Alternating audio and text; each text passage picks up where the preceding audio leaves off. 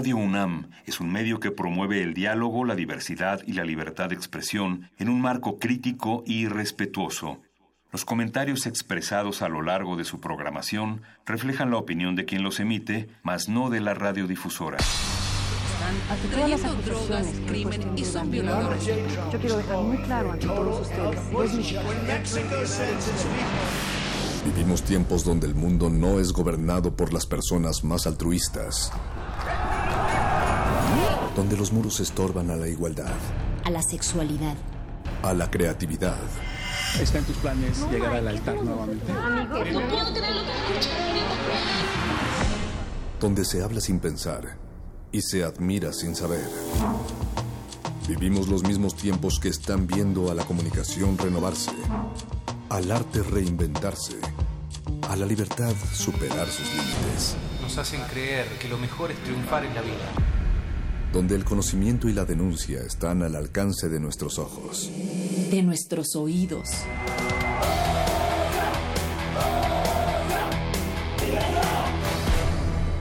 Resistencia modulada.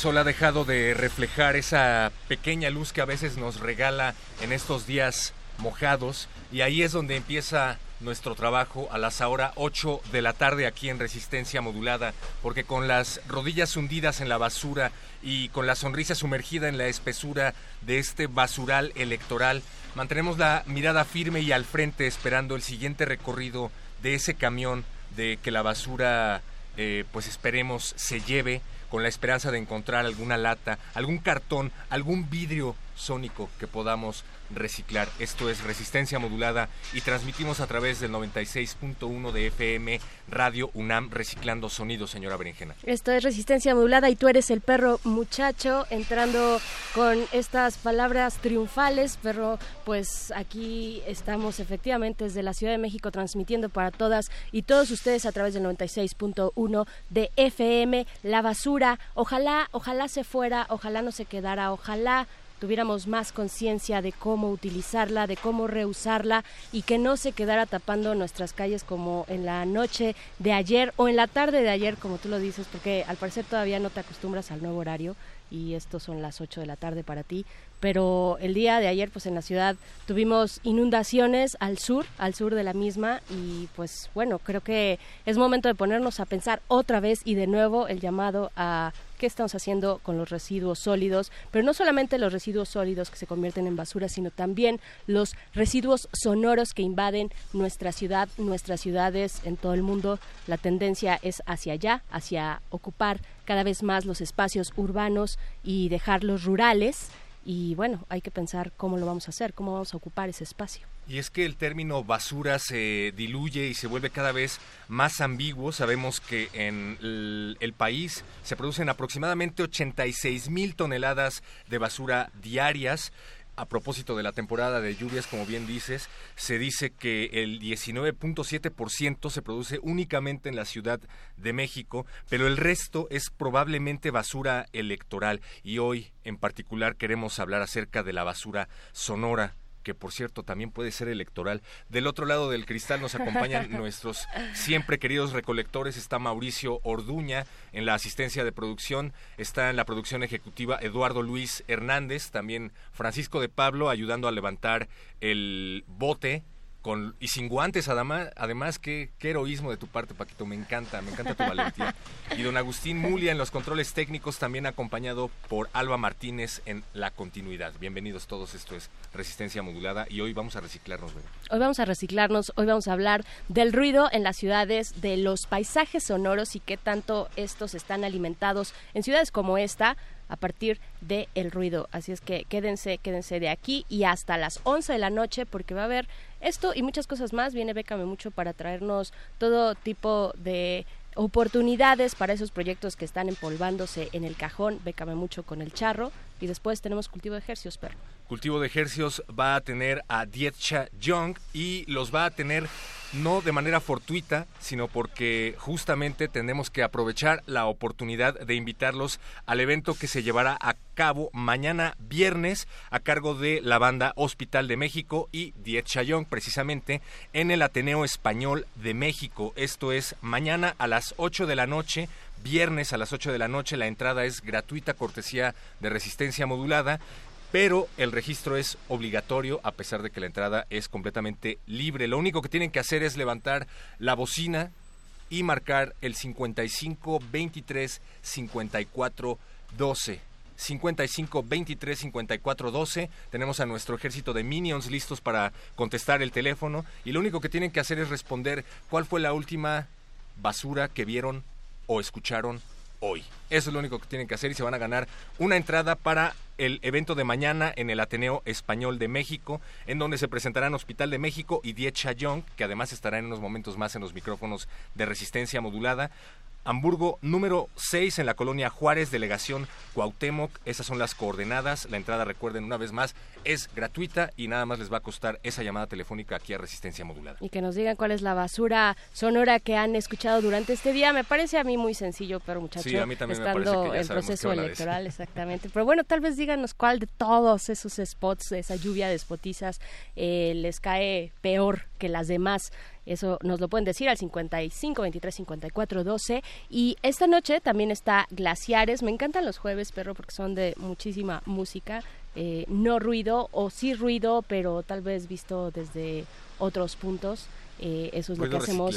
ruido reciclado y ruido resistente. Glaciares trae un rompecabezas detrás del ídolo y algo así como todo aquello que nos hace entregarnos al acto de la música en vivo. Ya saben, glaciares, glaciares aquí a las 10 de la noche. En unos momentos más también estaremos hablando con Alicia Escamilla, maestra en diseño por la UAM Azcapotzalco, y nos viene a hablar de paisaje, paisaje sonoro precisamente, que es una investigación que está haciendo para su tesis doctoral. Esto en resistencia modulada y música obviamente música, nos vamos a ir con algo de escorbuto. La canción es Busco la basura, resistencia modulada.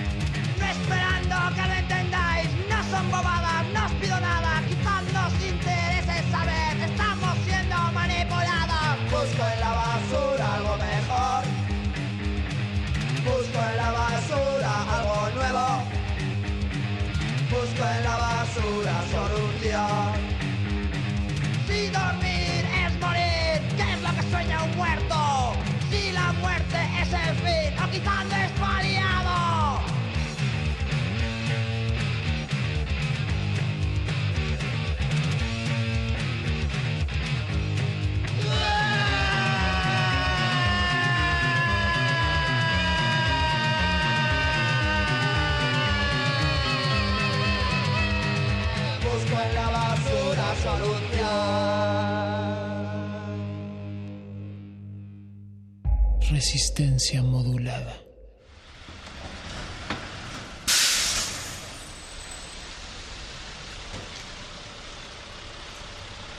8 con 15 de la noche.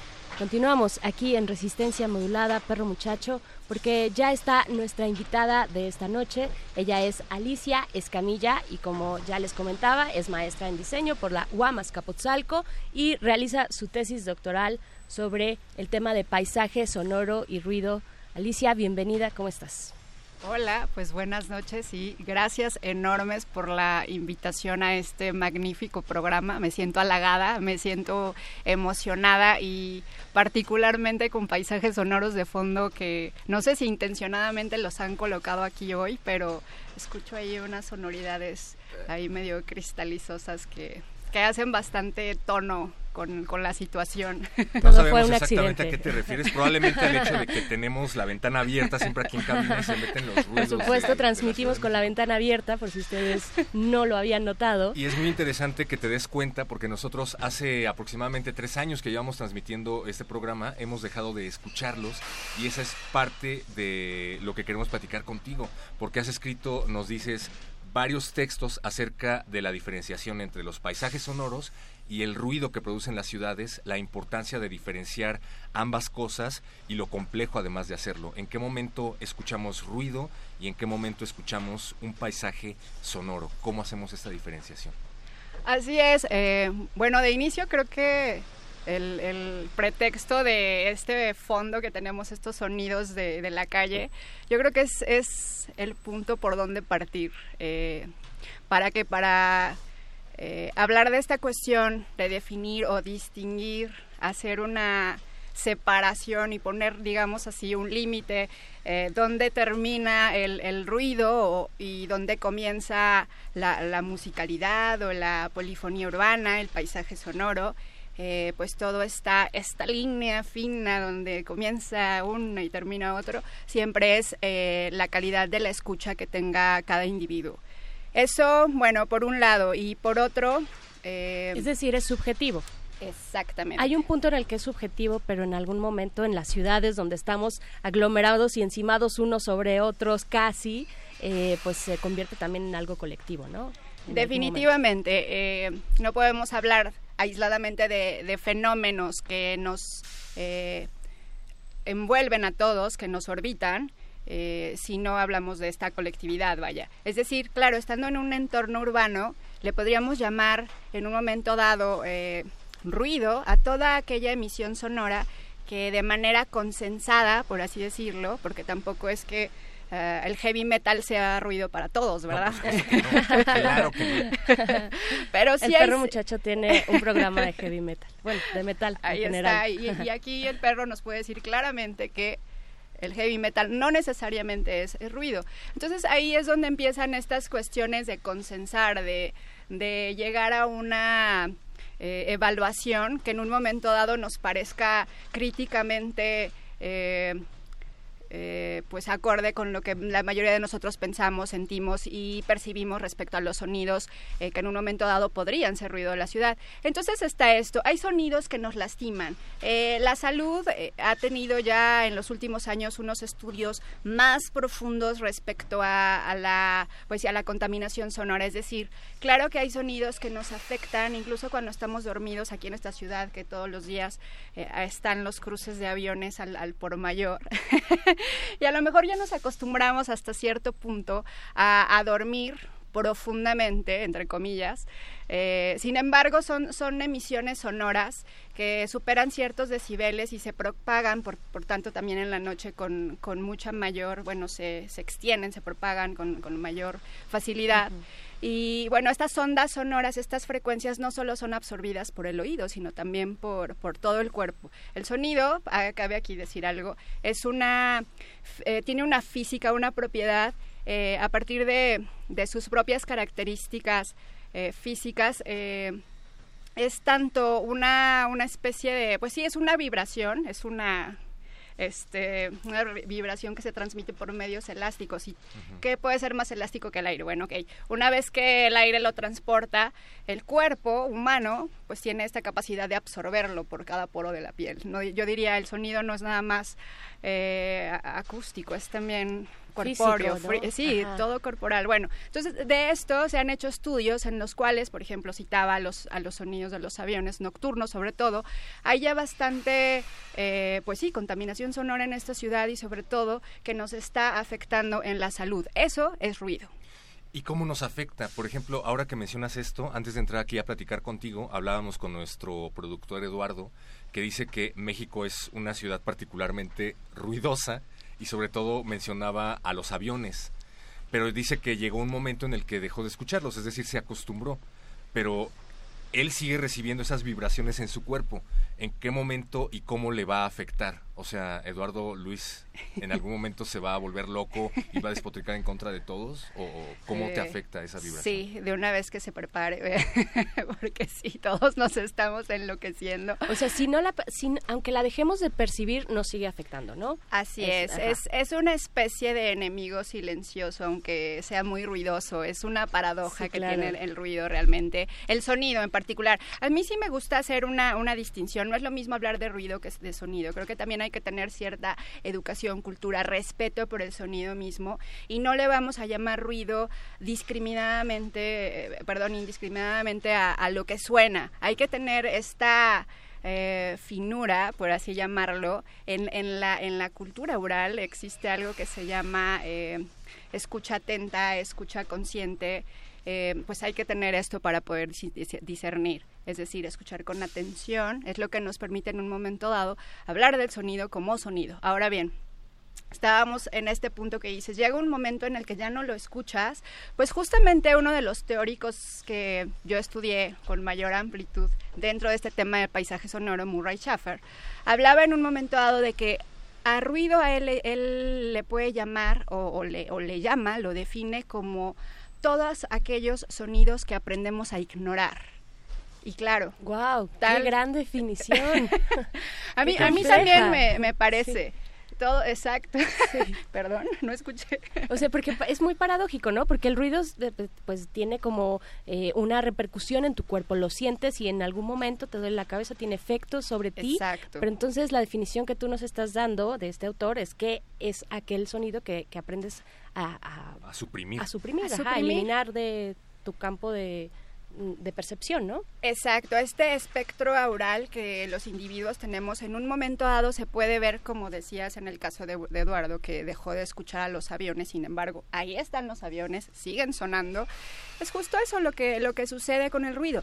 Ya es ruido porque es un sonido no codificado de manera eh, consciente. El, el, cuerpo, tanto por el oído como por la psique que está involucrada a través de la escucha, eh, pues ya lo procesó y ahora lo tiene aquí eh, sonando y cada vez que, que se replica, que se, sí, se replica este sonido, claro que existen una serie de connotaciones subconscientes que están ahí también haciendo proceso de información con estas cuestiones sonoras. Alicia, pero también supongo que en contextos como los urbanos nos vamos haciendo cada vez, eh, bueno, vamos teniendo un umbral cada vez más alto de tolerancia hacia, hacia los ruidos, ¿no? O sea, de entrada todos traemos siempre nuestros audífonos en las orejas, estemos por donde estemos y si nos los quitamos, ah, pues afuera el ruido urbano ya es suficiente como para perturbar, ¿no? Eh, ¿hay, ¿Hay esta parte de hacernos cada vez más resistentes o tolerantes ante el ruido? Bueno, es que esta ciudad es maravillosa en ese sentido, ¿sí o no? ¿Cierto o falso? Yo no nací aquí, llegué hace 10 años, más o menos, y en efecto, la tolerancia aquí es colosal, diría yo. Eh, y pues es algo a lo que particularmente creo que hay que ponerle atención. En efecto, nuestra tolerancia, nuestros rangos de, eh, pues sí, de aceptación, de asimilación o incluso ignorar estos sonidos, claro que es mucho más grande eh, la de un citadino, eh, la, de quien vive en una metrópoli como esta, semejante eh, comunidad de 22 millones de personas aproximadamente, comparada con la de alguna persona que habita lugares rurales o semi-rurales o incluso en provincia. y, la tolerancia también tiene que ver con lo que decías, bueno, hay, hay varias cosas. Hay un término que me gusta mucho que eh, acuñó uno de mis compañeros colegas, eh, Iván Puyol, habla de, de, un, de un aspecto que él llamó sonotopía. Sonotopía. sonotopía. Y este concepto a mí me, me gusta en particular para esto eh, que estamos hablando, porque justo habla de, de estas cuestiones de, de, rangos de tolerar, no tolerar en un momento dado los sonidos que están en nuestro entorno y hasta qué punto nos podemos eh, armar o construir una utopía sonora a través de pues sí de los de los audífonos de los de los cascos que podemos recurrir a ellos en todo momento para aislarnos de, de esta eh, de esta atmósfera sonora que nos orbita, vaya. Eh, y bueno, en efecto, algo sí sucede. Los citadinos eh, tenemos más grande este rango de, de, de, de tolerancia, de tolerancia por un lado, pero al mismo tiempo también nuestro espectro aural, nuestra sensibilidad auditiva por, por los mismos decibeles sonoros que manejamos en estos lares, eh, claro que se ve un poco afectada. Somos eh, menos sensibles, menos eh, captamos menos ruidos finos y pequeños, tal vez. Hay una cuestión aquí que tiene naturaleza, es decir, eh, en ciertos rangos de edad uno la, la, la escucha humana abarca ciertos hertz.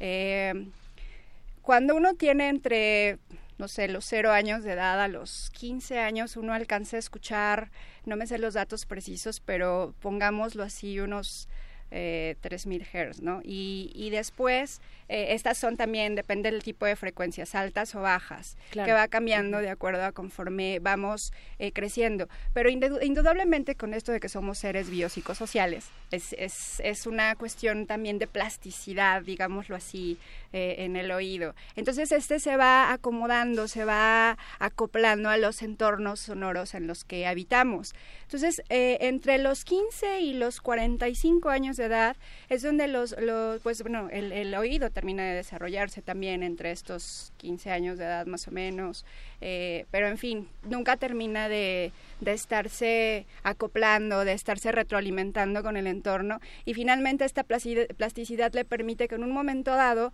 eh, los niveles sonoros que escuche se puedan ir ajustando y las frecuencias también de acuerdo a los lugares en los que habita. Entonces, cuando estás en la ciudad, evidentemente tus oídos se acostumbran, digamos que a lo mejor tienen una especie de valvulitas porque sabemos que no tenemos párpados como en los ojos, pero, pero por así decirlo, que pueden ir ajustando en un momento dado como, pero esto es más, eh, ¿cómo escuchamos? Esto es más psicológico, esto le, le, se le atribuye mucho más a, a, cuestiones de psicoacústica y la verdad yo dije, no, esto yo quiero que sea muy relax, cero ñoñerías. No, está muy interesante, muy interesante. Eso, pues, Tal vez la música pero finalmente ayude. No, por ahí no, va, sí, la música nos puede, nos puede ayudar en un momento dado a relajar este, este asunto, pero por ahí va. Qué bueno que lo mencionas porque justamente nos está pidiendo Eduardo que dejemos de hacer tanto ruido y mandemos a la siguiente canción que es The Trees de Pulp.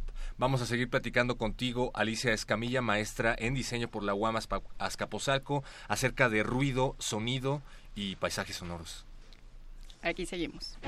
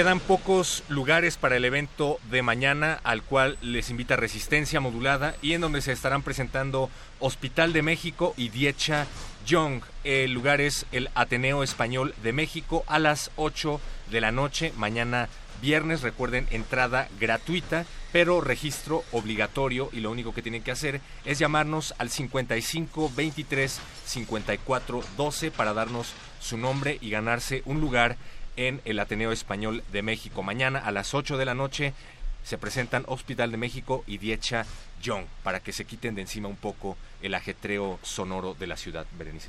Así es, perro muchacho. Y seguimos platicando con Alicia Escamilla acerca del ruido y el paisaje sonoro y en qué se distinguen, cómo podemos diferenciarlos. Eh, y te quedabas, te quedaste en el segmento anterior, Alicia, con una idea eh, pues interesante sobre las repercusiones. Nuestro productor se está dando vuelo. Ya cierra la ventana, Eduardo por favor. Luis. Y, Luis. y quiero decir que además le atinó porque es una de mis grabaciones favoritas. Ah, sí, ese es uno de mis ruidos Pero ¿por más qué razón? No, la es- ciudad. no, es que, o sea, no puede ser indiferente ante ante este sonido urbano, ¿no? O sea, o, Claro. lo, o de alguna manera te va a interpelar, ¿no? O lo odias, o lo amas, o te genera curiosidad, ¿no? o te genera consecuencias a largo plazo y justamente esa, esa era la, la cuestión, ¿no? ¿Qué genera todo esto a pesar de que nuestro inconsciente en algún momento lo reprime? Estrés, dolores de cabeza, náuseas. ¿Cómo afecta esto nuestro inconsciente? Bueno, Eh, no se vayan a tomar un Dramamine porque no va por ahí. Eh, pero sí sugeriría que cuiden su, su salud auditiva. eh, porque por un lado está esto que decíamos, bueno, estar escuchando constantemente eh, el paisaje sonoro o, o, bueno, la polifonía urbana nos expone a pues una saturación de sonidos que en un momento dado por supuesto que afectan la salud, nos estresan, eh, nos pues sí, eh, algo que sucede es que eh, el cuerpo, como les decía, que es también un transmisor o un transportador de, de energía sonora, en un momento dado llega a acumular estas mismas energías, llegan a quedarse eh, ciertos momentos Atrapadas. o vibrando, por así decirlo. Es una manera quizá muy gráfica de, de- de decirlo de un Funciona modo para la radio. Exacto.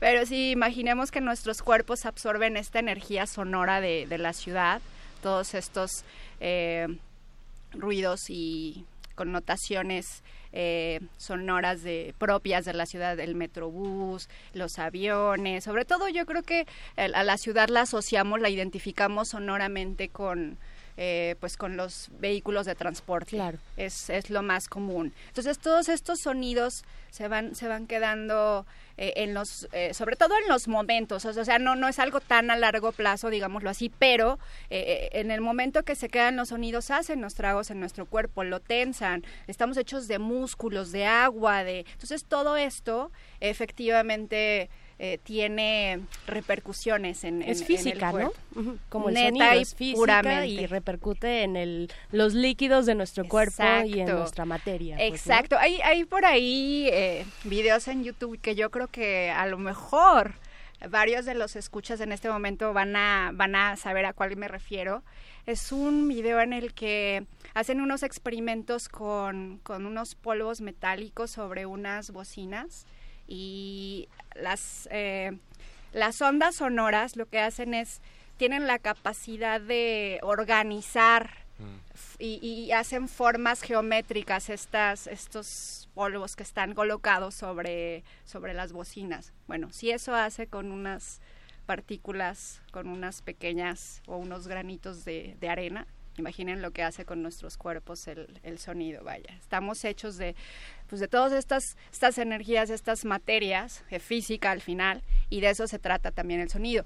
Y, y bueno, claro que podemos enfermar a largo plazo, o sea, lo que les decía, el sonido del metrobús, por así decirlo, ese piteo que cada vez que abren y cierran las puertas, cinco segundos para, para cerrar la puerta y es pip, y además la frecuencia que es tan, tan alta y sostenida, eh, pues en ese momento la absorbemos.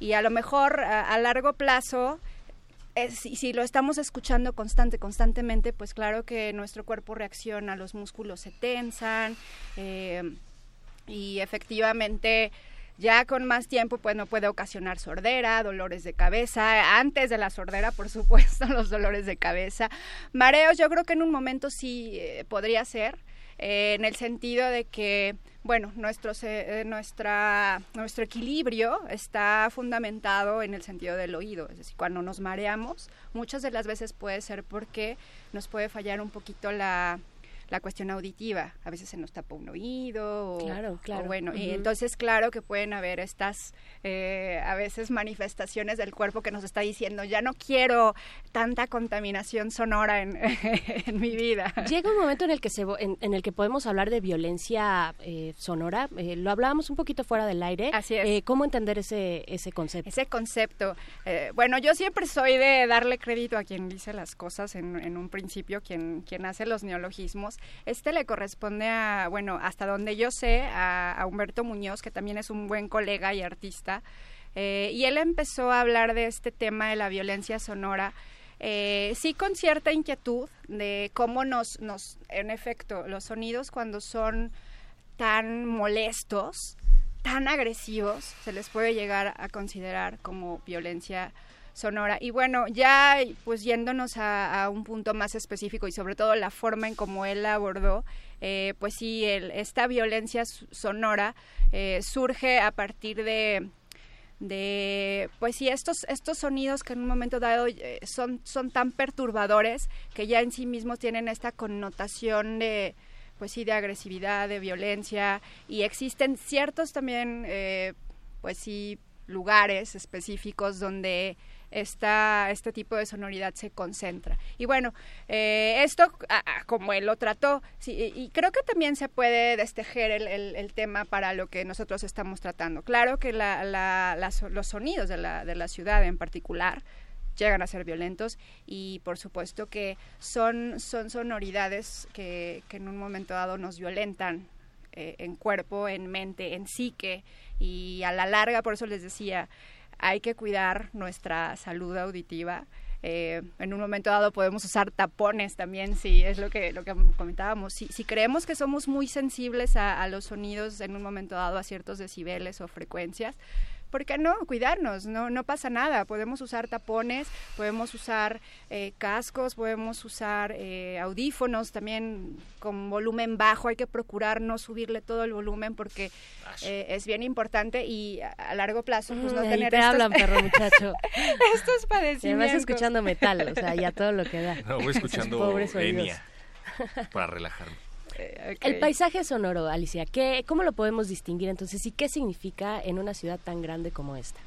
Ok, pues para no saltar ah, así tan tan de tajo al, al otro lado, vamos a hacer un puente pequeño eh, y, y- y continuando con esta cuestión de la, de la salud, de la salud sonora o la salud acústica. Eh, cuando nosotros aprendemos a escuchar, cuando nosotros ponemos atención a la, a la gama sonora que, que está en, el, en las atmósferas que concurrimos en el día a día, aprendemos a distinguir también. Escuchar eh, tiene que ver con esta salud auditiva, es decir, cuidamos nuestros oídos y, no nos exponemos también en un momento dado a ciertos ambientes sonoros que son violentos.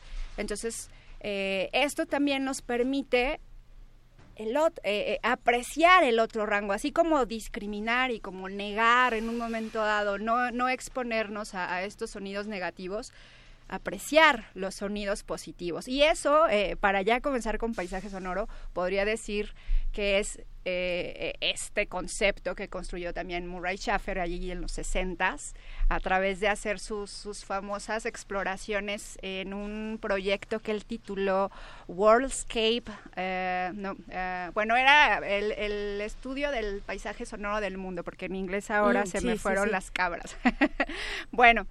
Eh, Murray Schaffer hablaba entonces de los sonidos positivos de la ciudad incluso. Ya desde los años 30 en Nueva York, que se consideraba una ciudad in- industrializada con potentes sonidos, se empezaron a hacer una serie de clasificaciones de, de los sonidos eh, propios a la ciudad. Es decir, claro que, no existían en otros lugares, sobre todo en un país tan grande como Estados Unidos, habían claras distinciones entre lo que sonaba en la urbe y lo que sonaba en lo- los pueblos comunes.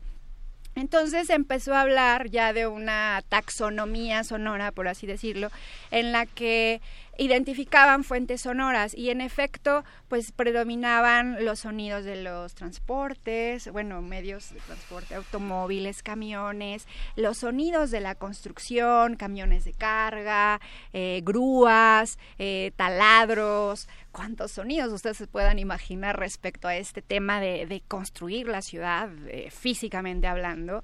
Y bueno, también habían otros sonidos propios de la cultura que, bueno, en la, en la investigación que estoy realizando, que pronto con- concluiré, eh, me- a partir de, de un hombre llamado Alonso Cambrón que acuñó un neologismo llamado sociofonía, fue que me interesé en específico por estos sonidos de la cultura y de la riqueza antropológica social que existe eh, a través de, de escuchar estos, estos sonidos y que en efecto son los que mayormente le pueden dar sentido al paisaje sonoro de una ciudad.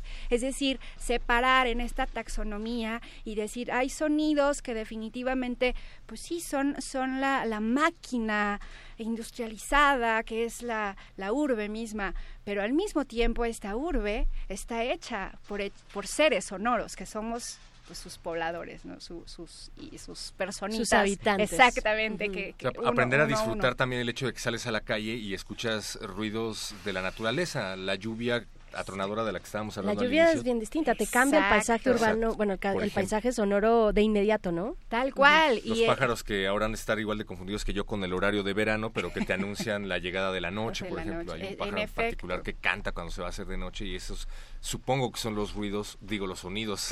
no son Sí, los sonidos. Los sonidos Por que hay que aprender a aceptar pero, y a pero diferenciar. qué ¿no? complicado es distinguirlos, ¿no? O sea, porque salir y el, el metrobús, el metro, la construcción, lo que todo este paisaje o todo este ruido que tú estás mencionando, ¿cómo entonces distinguir e ir discriminando de cuáles son los sonidos propios del paisaje sonoro de esta ciudad y cuáles son esos ruidos terribles que nos afectan? Ok, bueno, ahí les viene el trucazo tan simple de la magia de... Lápiz y papel. la magia sonora está simplemente en... eh, bueno, yo lo digo así, cada lugar tiene un- una sonoridad, una musicalidad oculta y realmente para poder escucharla hay que hacerlo con el corazón. Es, es simple, Ay, así. qué bien, muy bien. sencillo. Sí, es decir, hay que, hay que abrir todo, todo el ser. O sea, claro que empieza por, por, lo- por los oídos. En efecto, somos una cultura visual. eh, somos homos videns, nos llaman por allí. Y en efecto, estamos bien acostumbrados a relacionarnos con, con nuestro entorno a través de la, de la visión. Y como dices, eh, claro que poner esta, estos, estas clasificaciones en tela de escucha es toda una tarea, pero nada que no se pueda lograr si escuchamos con el corazón. Esa es una gran reflexión y con esa nos queremos quedar para concluir esta eh, plática. Alicia Escamilla, muchísimas gracias por habernos acompañado. Podríamos seguir horas y horas, pero hay ruido al que le tenemos que abrir espacio en estas frecuencias, desafortunadamente. Pero vamos a platicar en algún otro momento, ¿te parece? Claro que sí, siempre mi escucha y mi habla están pendientes y pues más bien gracias a ustedes, ha sido un honor estar con, con estos maravillosos hombres. Ay, muchas gracias. nosotros, qué, qué- qué padre, Alicia. Muchas gracias. Vuelve pronto, por favor. Eh, muchas gracias a ustedes por seguir allá del otro lado de la bocina. Vamos a escuchar aparte de la colaboración entre periodistas de a pie y resistencia modulada, esta es la, el- la, la serie de violencias feminicidas, estuvimos vivas hasta que nos mataron. Esto es parte de una, de una investigación periodística que realiza eh, la red de periodistas de a pie y una adaptación radiofónica por parte de Resistencia Modulada. Periodistas de a pie y resistencia modulada presentan, presentan.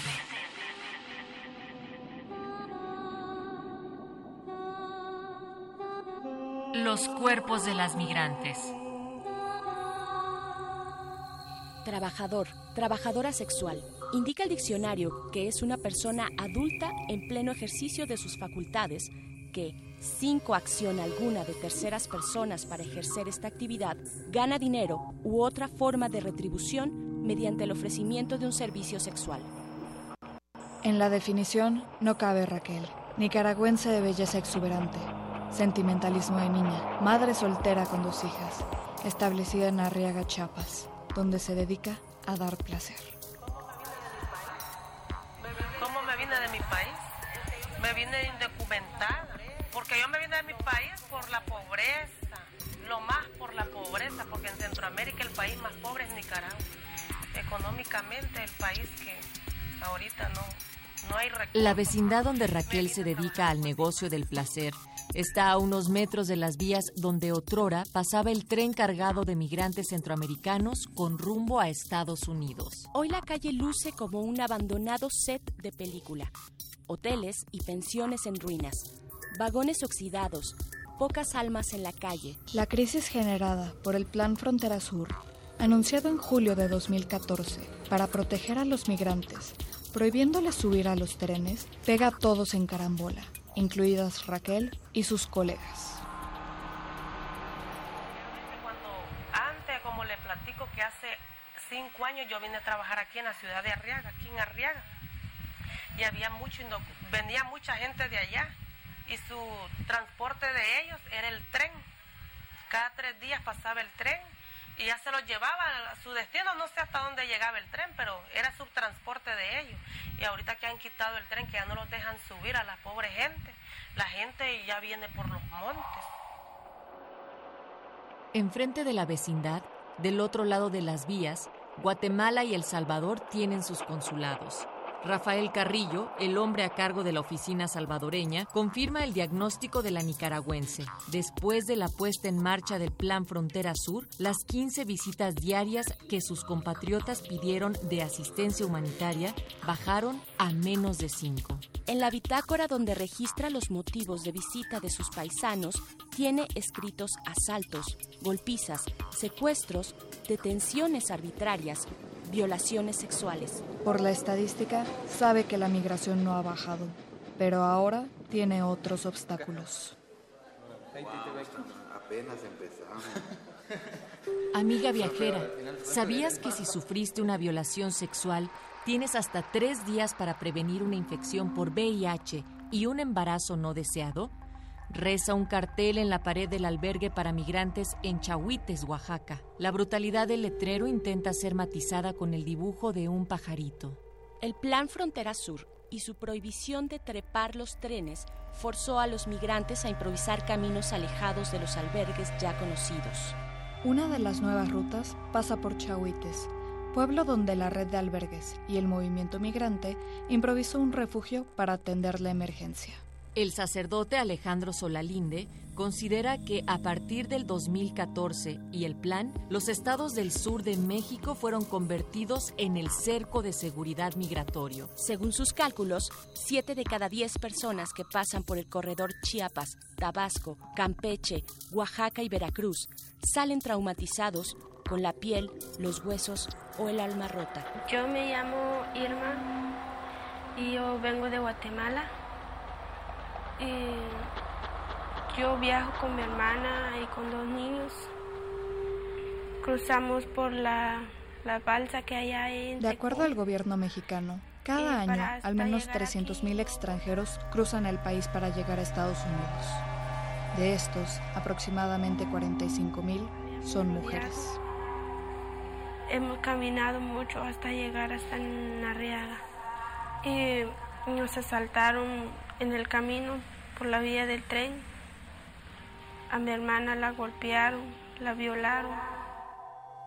Irma se salvó de la penetración a la fuerza porque su hermana mayor, cuando se percató de lo inminente, le gritó en quechua, su lengua natal, que corriera. Huyó con sus dos sobrinos, se escondió en el monte y como pudo, los hizo callar. Cuando reencontró a su hermana, le notó el pantalón roto. No me pasó nada, le mintió. La delataron las pesadillas, los silencios profundos, las madrugadas sin sueño. El relato de Irma da sentido a la nombrada Inyección Anti-México, el anticonceptivo de largo efecto que las migrantes centroamericanas usan para prevenir embarazos ante las agresiones sexuales que muchas de ellas sufrirán por los caminos en México. Carrillo, del consulado salvadoreño, dice que los y las migrantes no suelen denunciar. Llevan prisa, explica. No sabe cuántas mujeres han sido víctimas de violencia sexual. Su estadística se comporta igual que en años pasados. Pero el dato no tranquiliza a nadie si se toma en cuenta que la mayoría de las mujeres no llegan a denunciar.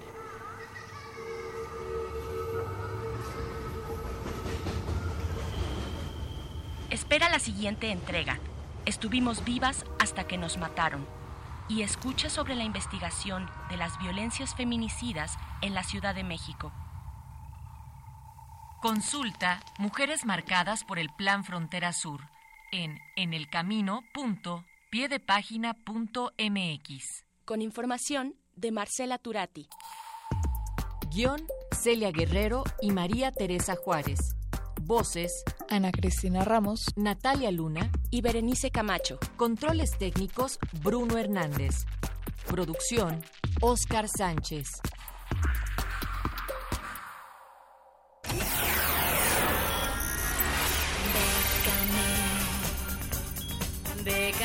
Mucho.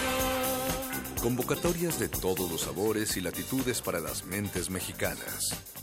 Toga y Birrete, especializados en resistir economías en decadencia. Bécame mucho. Bécame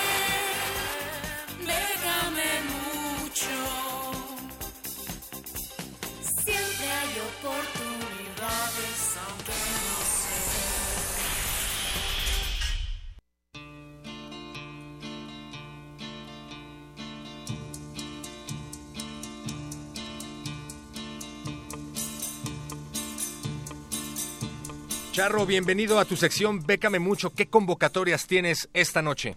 Buenas noches a todos en cabina y a la resistencia que nos escucha. Pues hoy les traigo lo que es el programa Ibermúsicas, que como cada año sale con nuevas convocatorias, además de otras que se manejan cada año. Eh, son ocho en total las que han salido en este 2018 y hoy veremos nada más tres para que no se nos saturen y en otra edición de esta fabulosa sección veremos otras tantas. Pero bueno, para aquellos que no tienen idea de qué se trata este programa, es obviamente convocatorias que tienen que ver con música y que pueden participar aquellos que por nacionalidad o residencia certificada pertenezcan a uno de los 13 países miembros de este programa. Los países son Argentina, Brasil, Chile, Colombia, Costa Rica, Cuba, Ecuador, México obviamente, Panamá, Paraguay, Perú, Uruguay y Venezuela. Así que cualquier resistente que nos escuche que esté o sea originario de estos países, preste oreja para que puedan aplicar a esta convocatoria. El segundo requisito es que tienen que estar registrados en el catálogo de recursos de música del programa e Ibermúsicas. Esto es, entran a, a la página oficial y abren su perfil, por decirlo así, una cuenta donde ya va a estar su foto, sus datos, y eso es lo primero antes de aplicar a cualquiera de estas convocatorias. Y bueno, la primera que les menciono el día de hoy es la del concurso iberoamericano de composición de canción popular. En esta podrán presentarse de manera individual compositores mayores de 18 años de edad. Deberán presentar tres canciones con letra y música, las cuales no necesariamente deberán ser inéditas, o sea, pueden ya haber sido publicadas, estar en redes, y podrán ser interpretadas por músicos distintos al compositor. Para aquellos que componen chidei, pero no son tan agraciados con su voz, pueden decirle a algún compa que les haga el favor y de todas formas participan con su composición. Aquellos que sean seleccionados va a ganar uno por cada país y los ganadores se llevarán un premio de 3 mil dólares, que a la cotización del día de hoy es de 57 mil pesos, para la creación y composición de tres temas de diversos géneros. La siguiente opción es la de ayudas a la movilidad de músicos, obviamente que pertenezcan a estos países que ya mencionamos previamente, y aquí pueden aplicar solistas, grupos y ensambles iberoamericanos de música de todos los géneros. Pueden eh, presentarse siempre y cuando, por ejemplo, si alguien de México participa, tiene que ser para tocar en algún otro de los países miembros, no pueden poner eh, conciertos dentro del mismo país natal. Pero bueno, o sea, es una ayuda, como dice el título, para moverse entre los países miembros de este programa. Aquellos que apliquen deberán demostrar obviamente que ya han sido invitados o que tienen una fecha confirmada en estos países y el importe máximo que podrán pedir o solicitar es de 10 mil dólares, que a la cotización del día de hoy son 190 mil pesos. Y por último está también la ayuda a compositores para residencias artísticas. En este se enfoca en propuestas de procesos de creación musical en residencia, presentadas obviamente en, también en países diferentes al país de origen o país natal del aplicante. Así es, y recuerden que pueden encontrar estas convocatorias y más con ayuda directa del Charro en las redes de Lecharre y también en las de Resistencia Modulada, Facebook Resistencia Modulada, Twitter arroba R Modulada, Facebook Lecharre y en Twitter también estás por ahí. Charro, pues tenemos que despedirnos por ahora, pero pues nos escuchamos la próxima semana y pues nos leemos ahí en las redes sociales. Creo que sí, abrazo a todos en cabina y a quienes nos escuchan. Gracias, Charro. Gracias a ti, perro muchacho, y a la producción. Sigan aquí en Resistencia Modulada.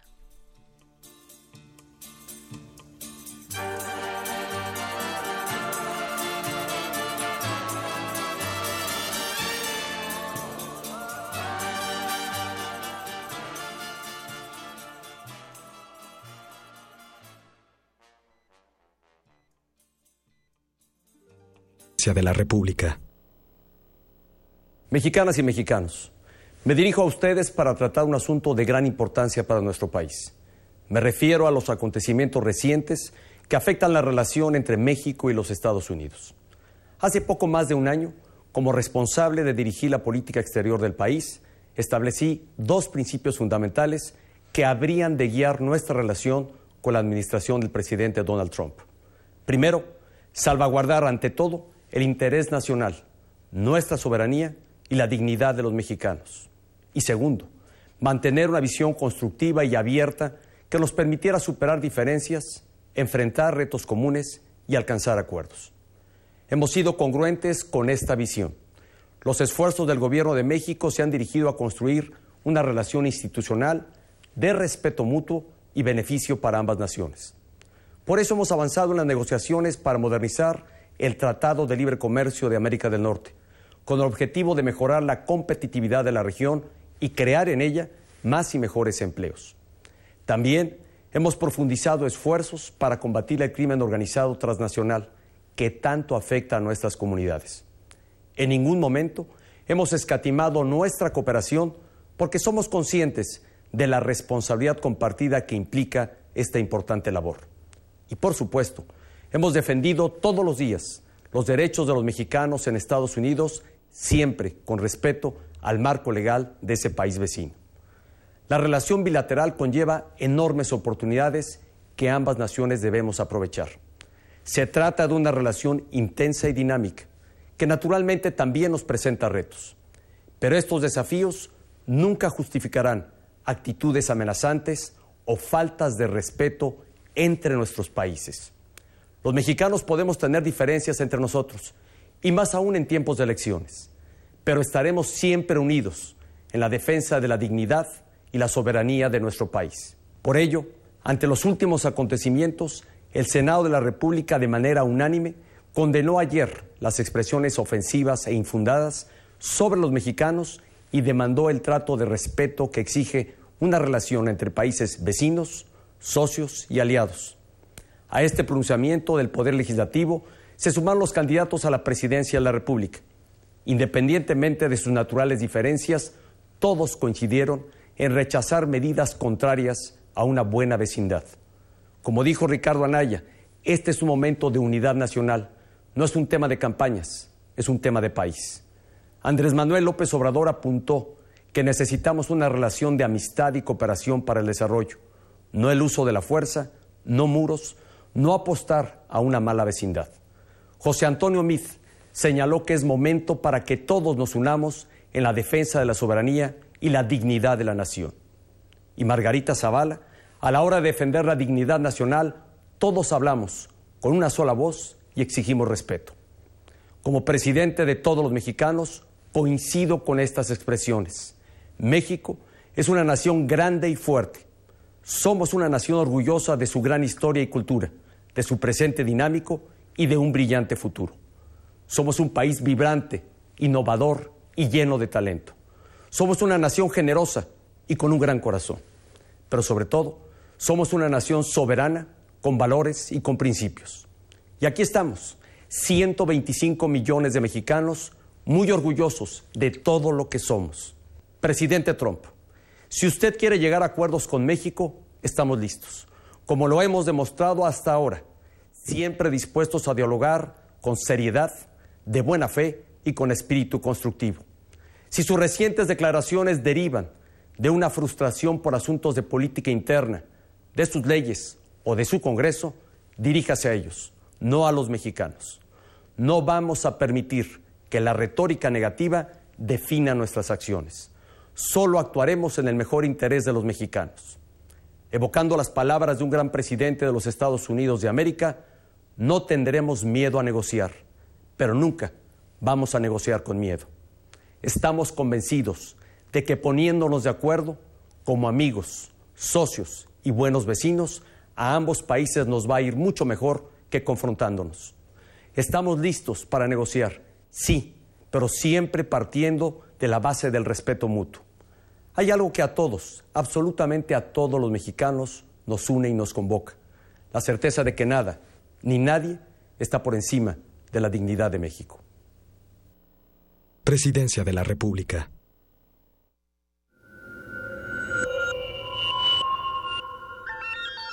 Escuchas XEUN 96.1 de FM. Transmitiendo desde Adolfo Prieto 133 Colonia del Valle en la Ciudad de México. Radio UNAM. Experiencia sonora.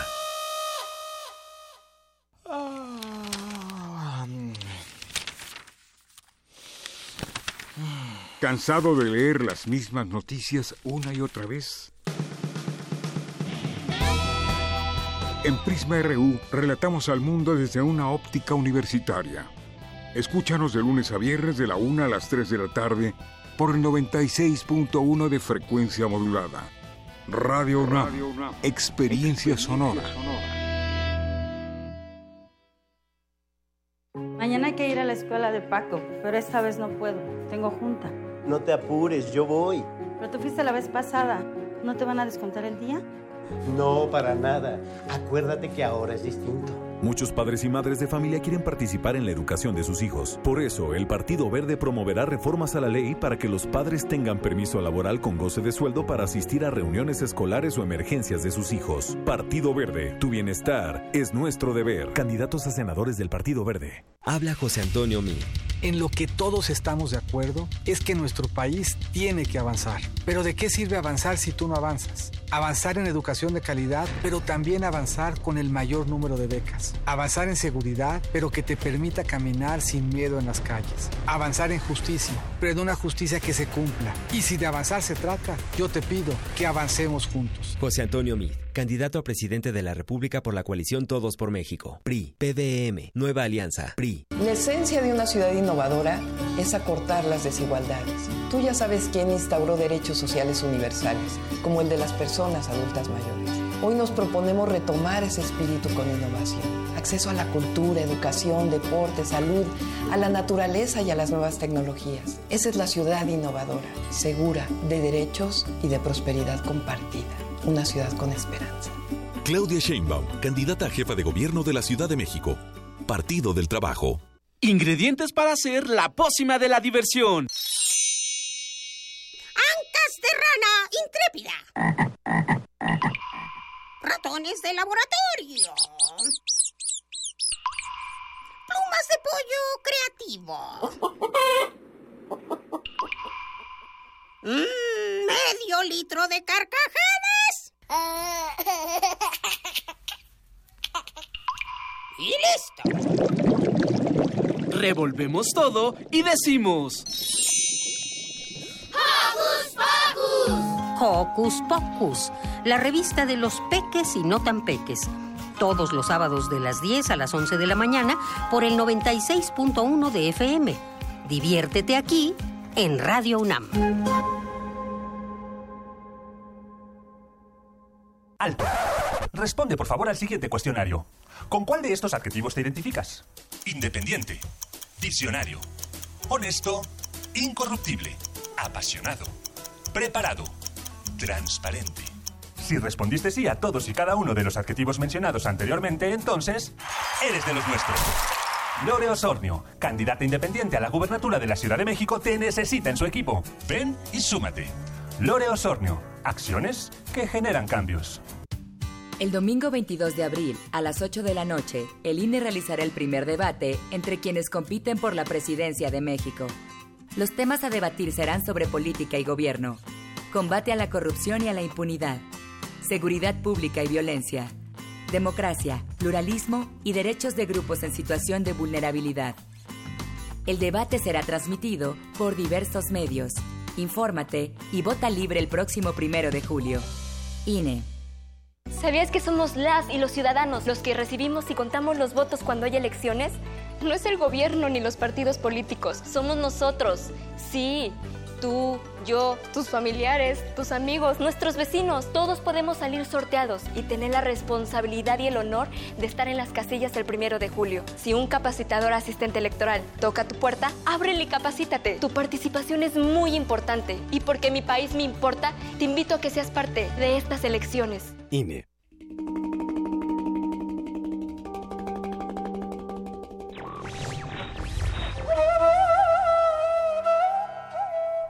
Donde mora la libertad, allí está mi patria. Benjamin Franklin.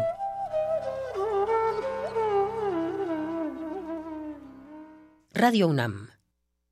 Resistencia modulada.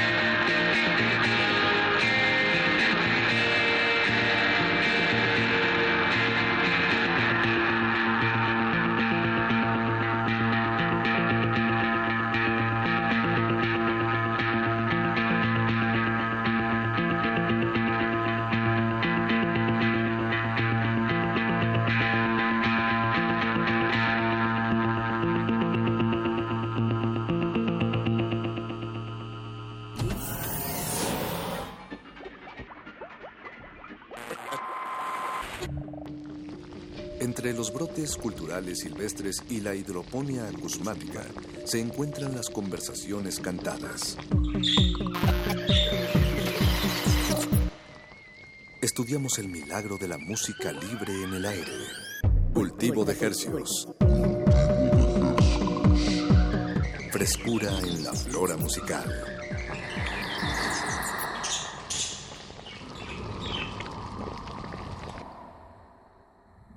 thank you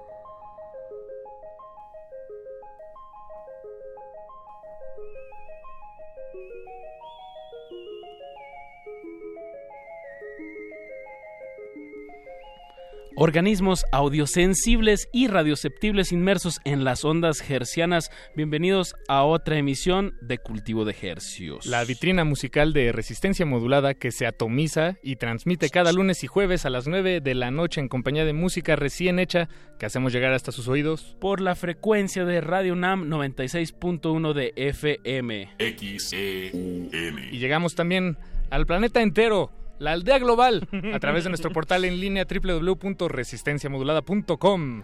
Escúchenos desde donde estén. De verdad agradecemos su sintonía.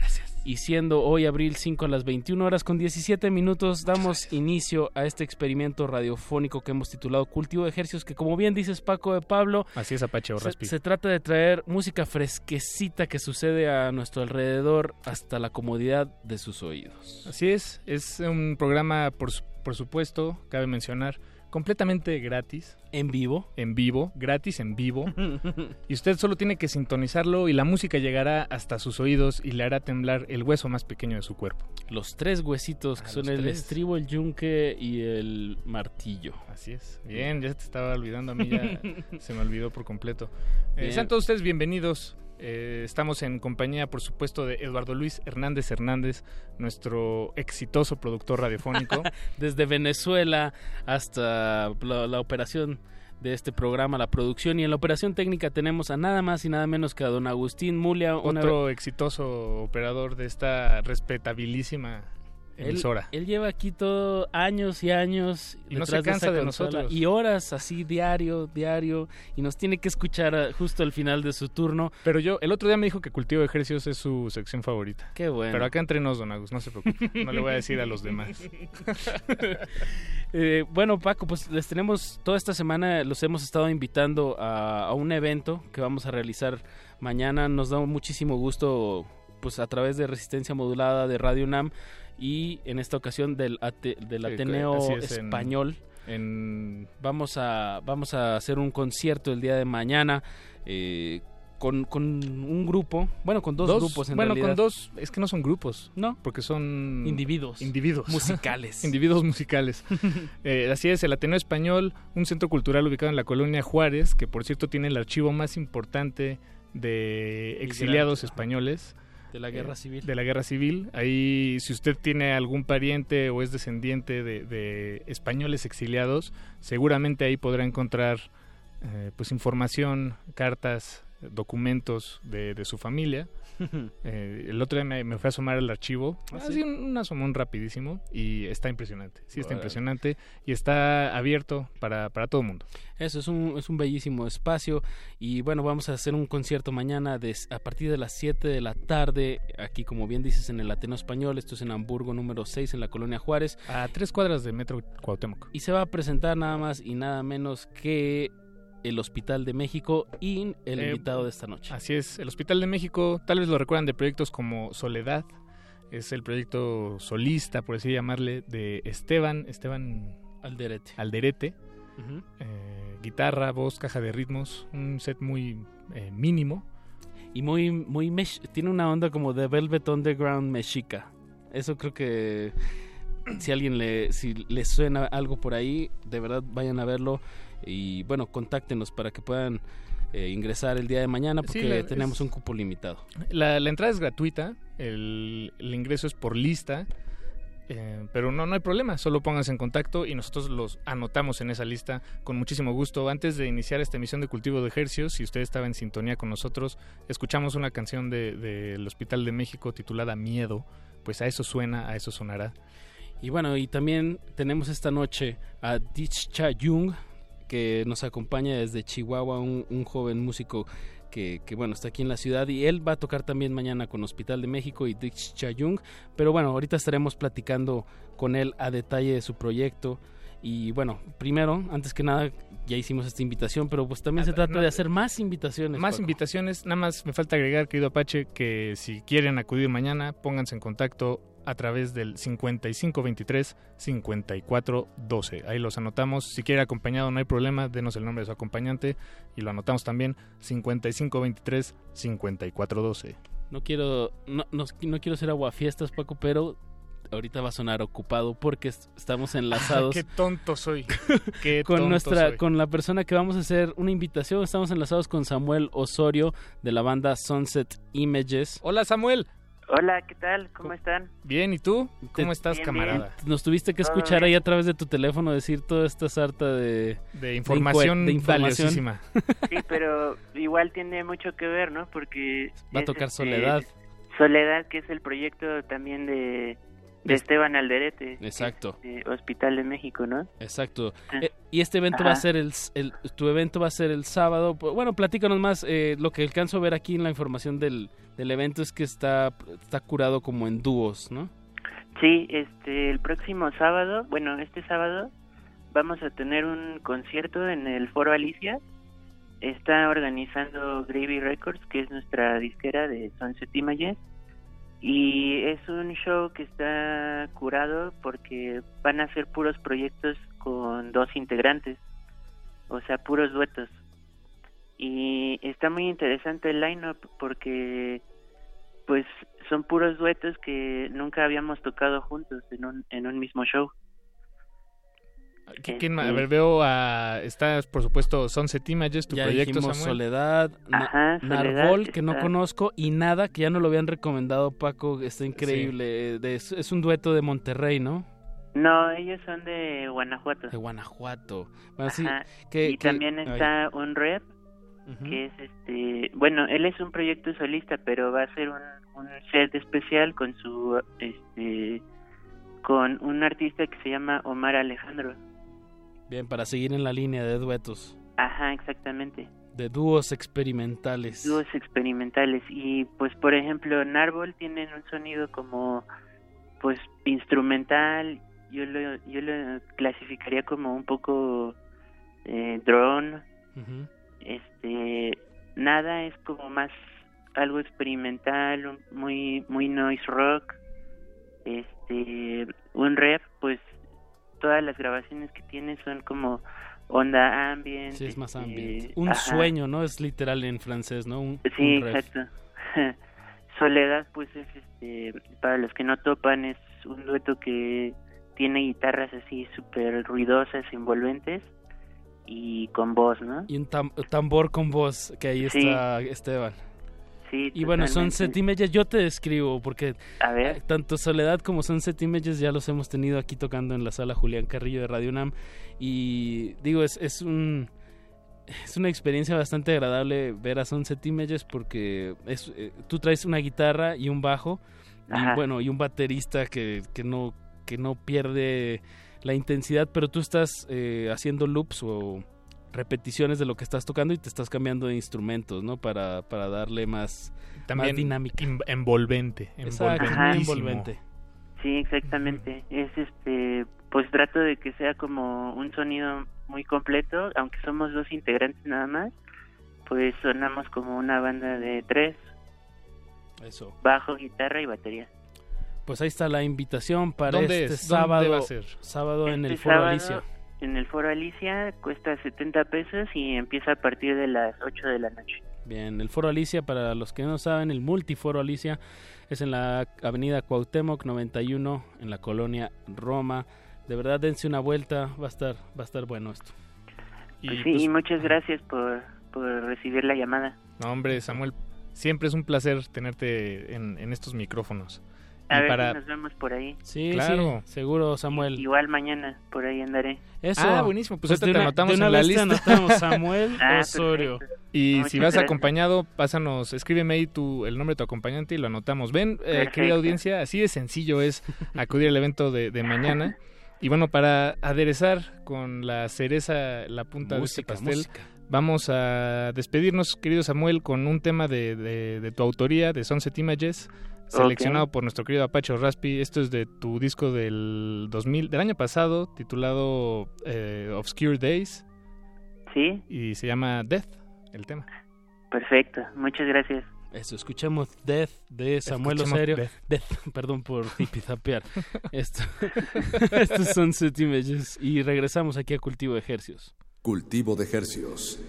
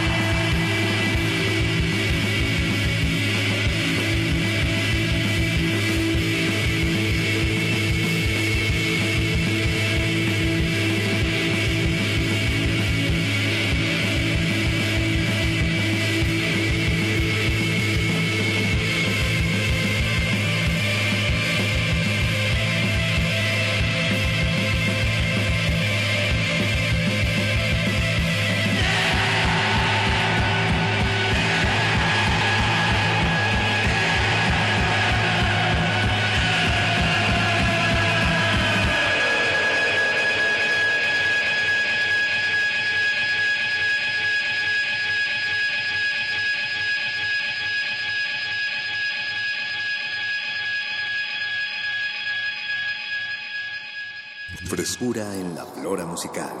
Cultivo de Jercias.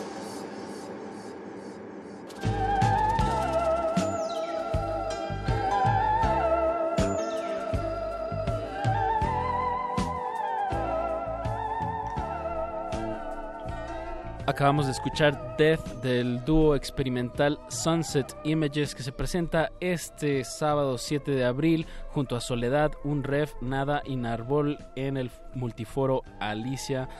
Dense una vuelta, apoyen a, la música experimental psicodélica que sucede aquí en la Ciudad de México. Y si está ya en humor de acudir a eventos musicales, lo invitamos al evento de casa que se llevará a cabo mañana en el Ateneo Español, Colonia Juárez, Hamburgo número 6.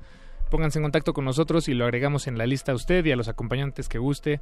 Las líneas telefónicas son 5523-5412. Solo vamos a dar esa línea en realidad. este, pero sí, pónganse en contacto, los anotamos con mucho gusto para el evento de mañana con Hospital de México y nuestro sujeto de estudio de esta noche. Eso, para acabarlos de convencer, para que vayan mañana, vamos a estar escuchando la música de Dich Cha Jung, que es nuestro invitado de esta noche, Carlos Bergen Dick, desde la ciudad, bueno, desde qué parte de Chihuahua eres. Bienvenido, Carlos. Eh, Bienvenido, Carlos. Gracias. Yo soy de, pues, de Cuauhtémoc, Chihuahua, aunque en realidad soy más bien como de los campos menonitas, de por ahí. De la, de que, están cerca de Cuauhtémoc. Ajá, están ahí cerca, sí. Una ciudad de... ¿Qué, qué se produce en, en Cuauhtémoc? Pues lo famoso son como las manzanas. Eso. Y pues ya, como los productos lácteos de los menonitas también. ¿Tú creciste en una comunidad menonita? En sí. Eh, ¿Comunidad está bien? ¿Cuántos años tienes? Ah, sí, no, no. Es, ¿Dónde vives? muy eh, tengo 26 años. préstanos tu INE para ver qué, hacemos con ella. no te creas. 26 años. ¿Cómo fue crecer en, en una comunidad menonita? De verdad, o sea, hemos escuchado mucho, hemos visto hasta... Pues bueno, los conocemos más como en, cierta cultura, pues exacto, como de mercantil, de productores de lácteos, y pero ¿cómo, cómo es esta... esta la comunidad desde, desde vista desde dentro. Pues en realidad no es como tan homogénea, no es como que todos sean iguales, porque hay unos que, por ejemplo, ni siquiera tienen electricidad y hay otros que sí ya son como más modernos y... ¿Tú en qué categoría estás? Pues yo sí crecí como entre los más modernos, pero igual, o sea, igual es, es como interesante porque sí es como una comunidad media aislada y en realidad yo pues no tuve, o sea, como que en realidad, bueno, por ejemplo, en cuestión de música, como que yo no yo no conocía nada de música como que no fuera religiosa hasta que ya tuve como 17 años o algo así. ¿Y, cómo tuviste 17 años y qué fue lo que te... Pues me, me mudé a, a la capital a, para estudiar. Ajá, salí de la colonia y me, me fui a estudiar la universidad. Y ya, fue como la primera vez que tuve como internet en mi casa y, y ya fue como todo un mundo así de... Ah. ¿Qué está pasando? ¿Qué, cuáles fueron tus primeras eh, conexiones de internet? O sea, ¿a qué, qué, qué estabas encontrando en, en, internet?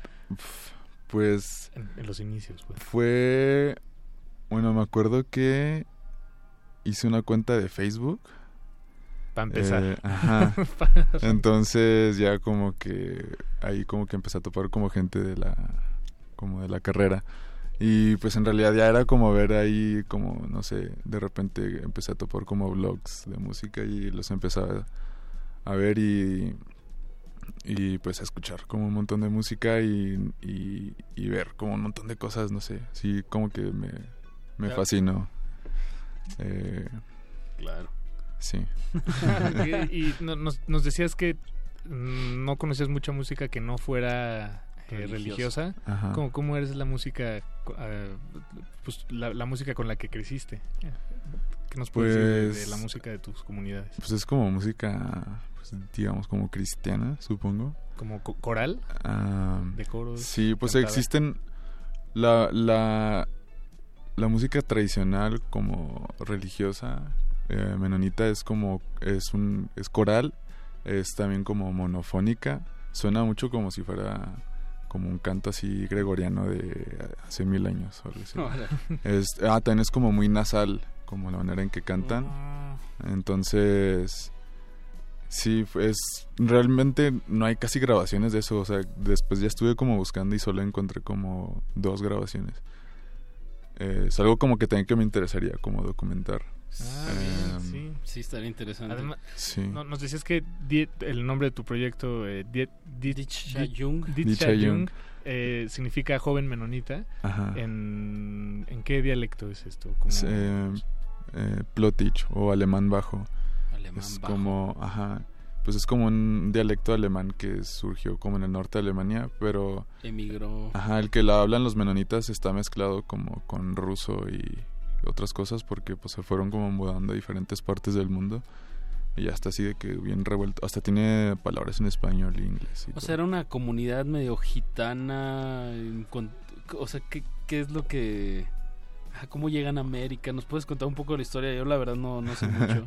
Sí pues en, pues fue durante la reforma en, en Europa como en el siglo XVI Ah, pues estaba la Inquisición, entonces pues fueron perseguidos y mataron a muchos, entonces como que muchos huyeron hacia lo que eh, ahora es como Polonia, en aquel entonces era Prusia, y pues vivieron ahí un rato, pero pues no los trataban muy bien, no los dejaban como vivir en las ciudades, y además es un, como un grupo pacifista, entonces...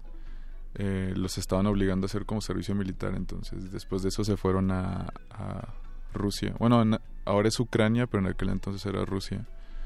Y ahí pues también vivieron como otros 100 años y luego pues sucedió más o menos lo mismo de que ya no los dejaban tener como sus propias escuelas y es bueno es como una comunidad muy hermética y como que tienen sus propias maneras de hacer las cosas y entonces después se fueron a Canadá bueno, esto, estoy hablando como de mi grupo de antepasados porque se han separado en varias ocasiones. entonces, perdón.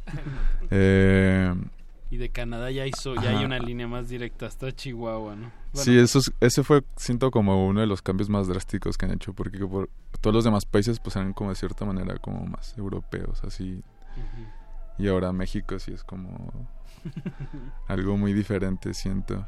Y pues sí, la razón era porque en Canadá también en cierto punto pues no los dejaban tener sus propias escuelas y enseñar su propio idioma ah, y querían pues tener esa libertad no y ya llegaron a México. Y bueno, tú cual, al crecer mientras mientras crecías conocías el, el mundo de, tu comunidad de tu familia de tus antepasados qué, qué nos puedes decir sobre la, la cotidianidad qué, qué hacías en tu día a día Pues. digo, evidentemente todo esto lo, vamos a encaminar hacia la música, pero es un gran preámbulo. sí. pues en mi día a día. tenemos un invitado menonita.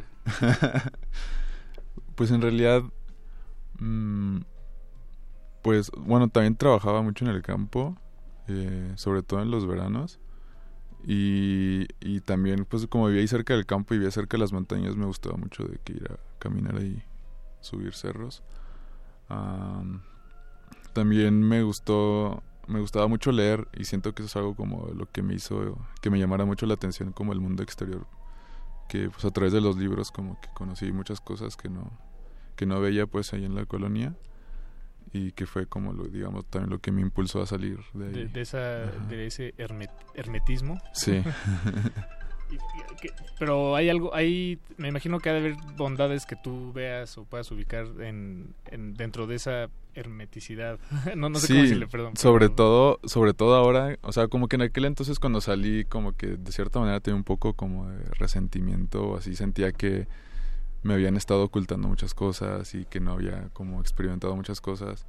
Pero ahora como que pienso y veo que hay como muchas cosas buenas de pues de no ser como parte de este sistema como pues no sé hay muchas cosas hay muchas cosas que no me parecen tanto de el mundo exterior muy, contradictorio sí y pues está chido como eso de vivir en comunidad pues apoyarse unos a otros conocerse ajá este pues también como pues cultivar tu comida no o sea ser autosuficientes y pues son cosas que se me hacen muy valiosas y como que pues siento que en algún punto de mi vida igual y tal vez sí regresaría ahí.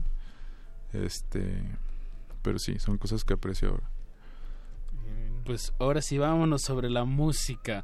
¿Quieren que empecemos con algo de música y ahorita platicamos ya más sobre el sí, material? Sí, yo digo que sea que, que, aparezca la música. Exacto. A las de tres. Nomás eh, por dar el nombre que, que, es una genialidad de Ditch Chayung, el EP que lanzaste eh, hace cuánto salió?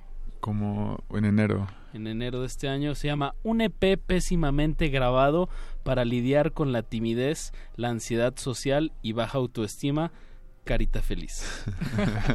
Escuchemos el primer, el primer que me lo voy tema. a recetar. Vamos a, vámonos con el primer tema que se llama Cubo. Cultivo de ejercicios. Wir rijden in Mexico met mijn nach wat? Ja, stekker 50, die van mijn primos afreden. Wat zou ze like down?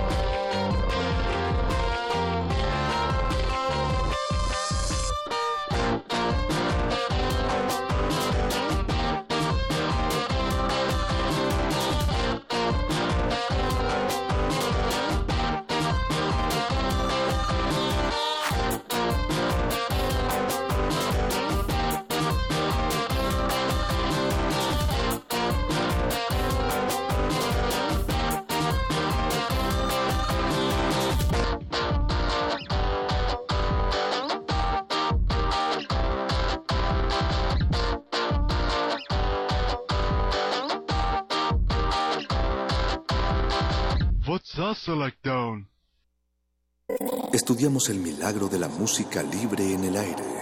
Cultivo de Jercias.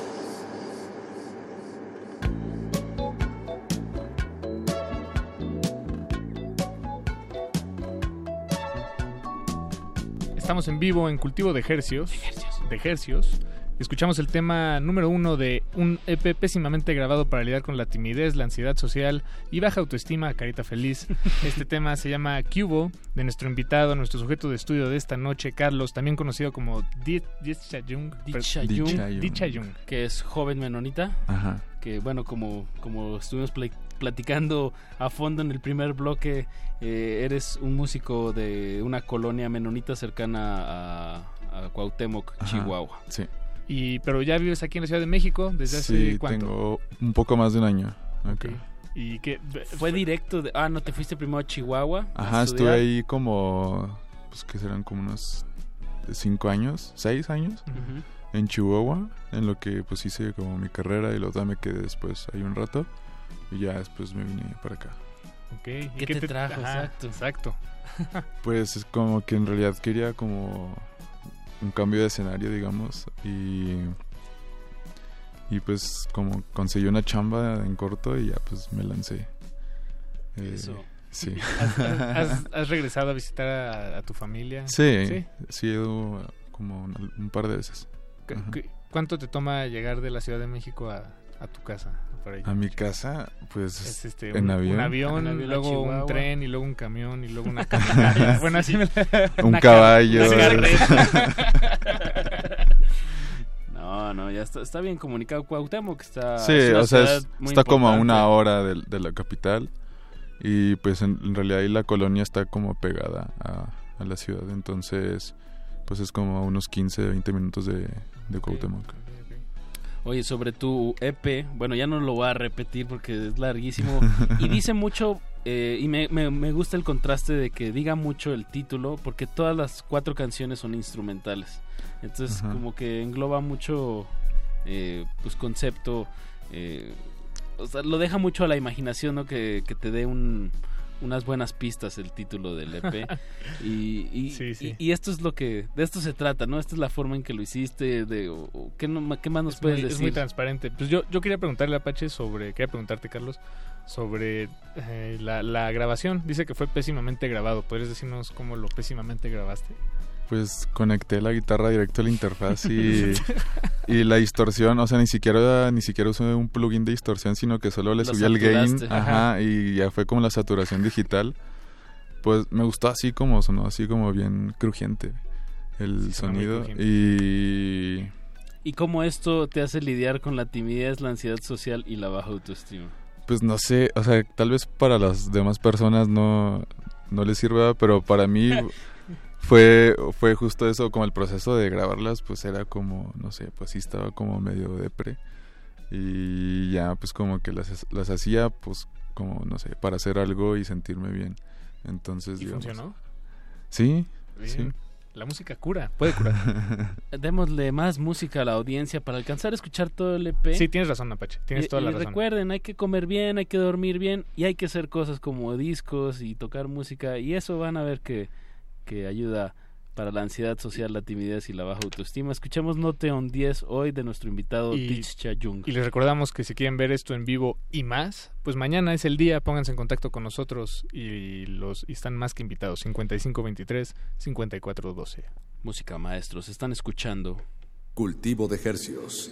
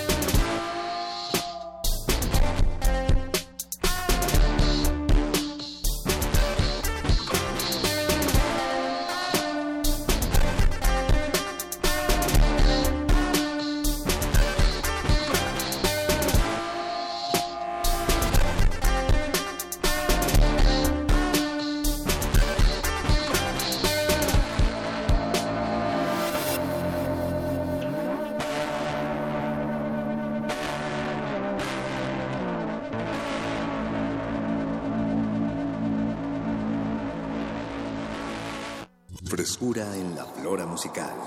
Cultivo de Jercias.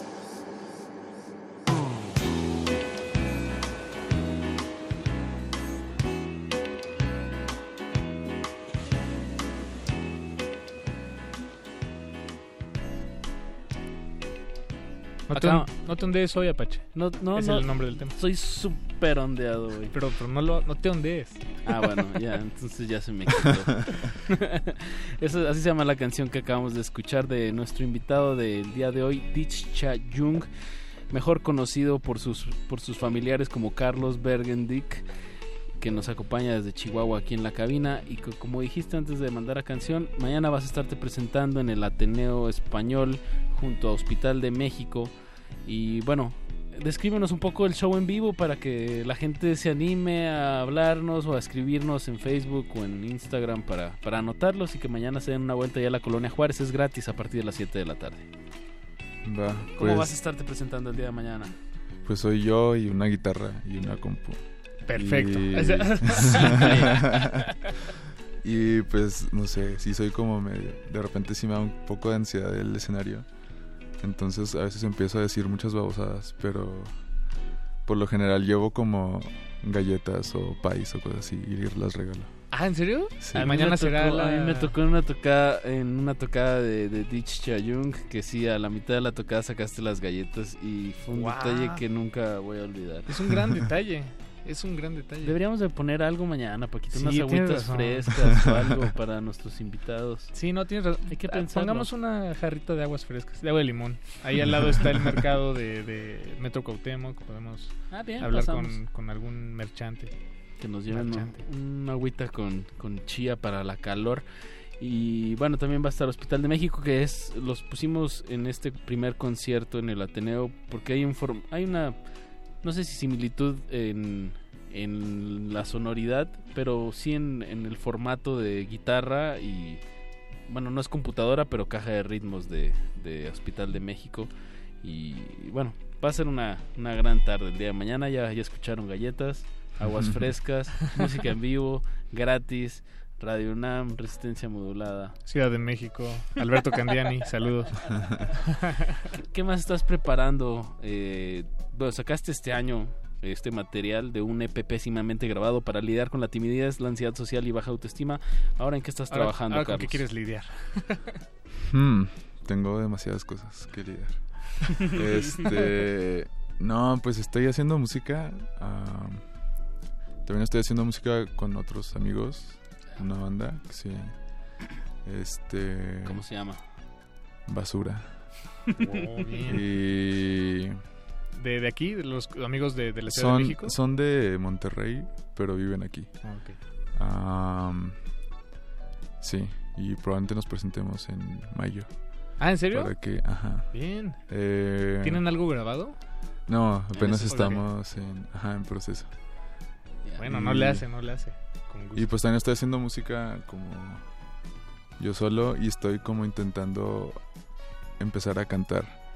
Pero me causa como, no sé, me pongo muy nervioso así y dudo mucho de todo lo que escribo. Entonces es como, no sé si algún día lo voy a sacar, pero lo, lo estoy intentando. pues. Yo, yo he pasado Eso, por ahí eso- eso y no... hay que lidiar con eso. Sí, Ajá. sí, sin duda. ¿Tú, ¿Tú cómo lidiaste con eso, Apache? Cuando empezabas a cantar y Pues escribir al tus ruedo, canciones. es, es al ruedo, equivocándose, se echa, eh, echándose a perder se aprende, dice por ahí. Echando Sí, a perder. sí. Tú sí te ves bien echado a perder. Sí, ya está, o sea que aprendiste mucho. Eso es a lo que voy. Oye, Paquito, hay que escuchar Más otra música, canción sí, porque sí, se nos sí. está yendo el tiempo como arena entre los dedos. Eh, vamos a escuchar Todo Fine de Dich Chayung, Y nuestro los- invitado esta noche. 5523-5412. Llame ya si quiere acudir mañana. Cultivo de Hercios. Hallo? Genau, wat schafft Na nicht Nigruce zave ein bisschen drag hier. Oh ja, det sammenmål. Gleich det var slutt at jeg kan bekke herkom. ich, jeg gleich ferdig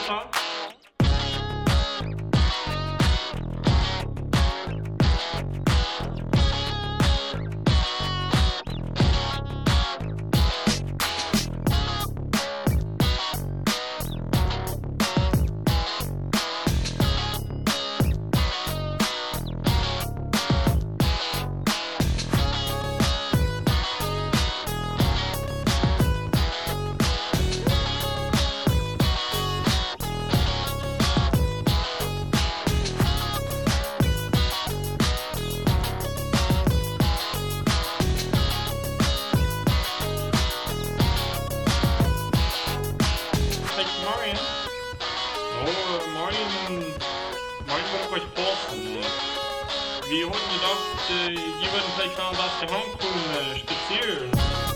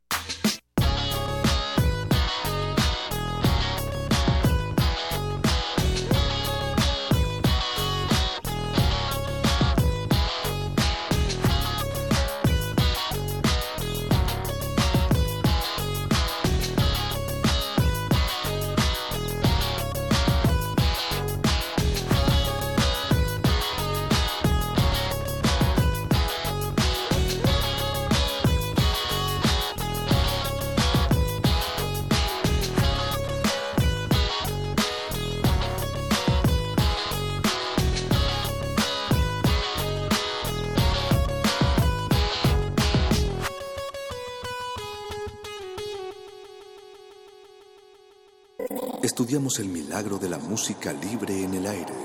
Cultivo de Jercias.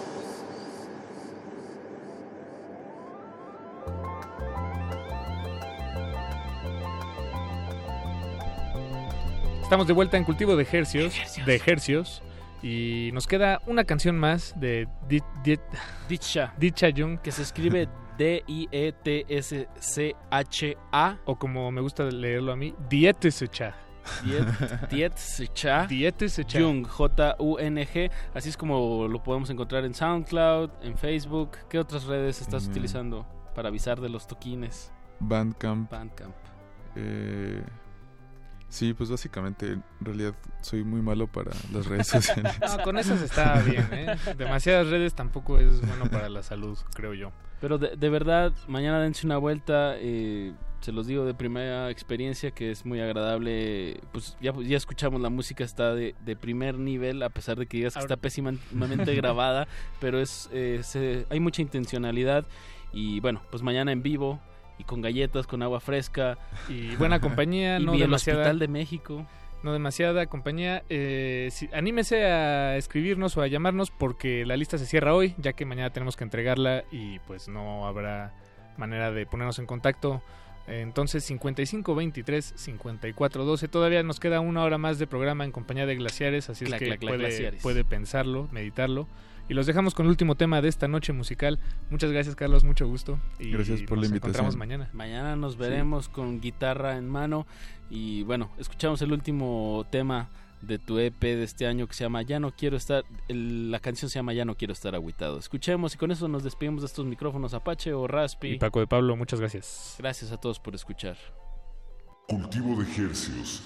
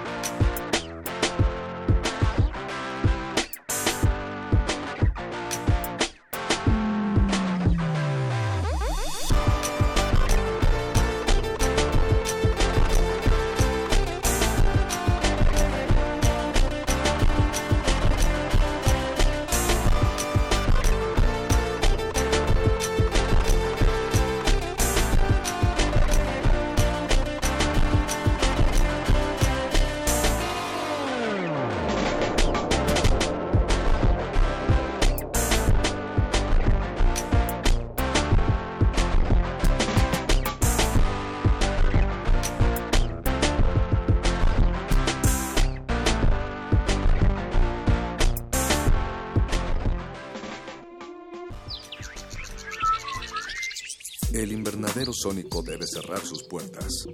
Un procedimiento de rutina. Respira. Vuelve. Cultivo de ejercios.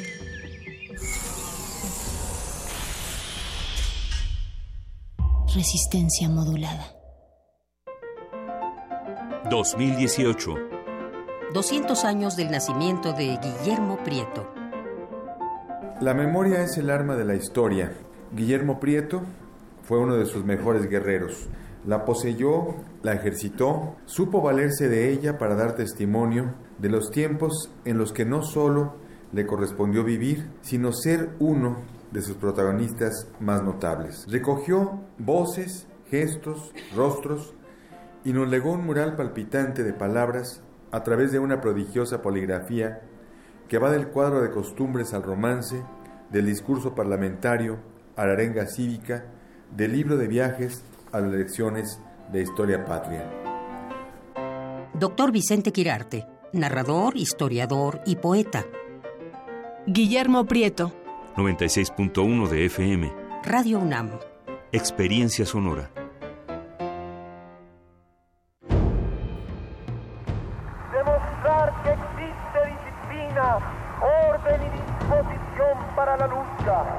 A 50 años del movimiento estudiantil de 1968.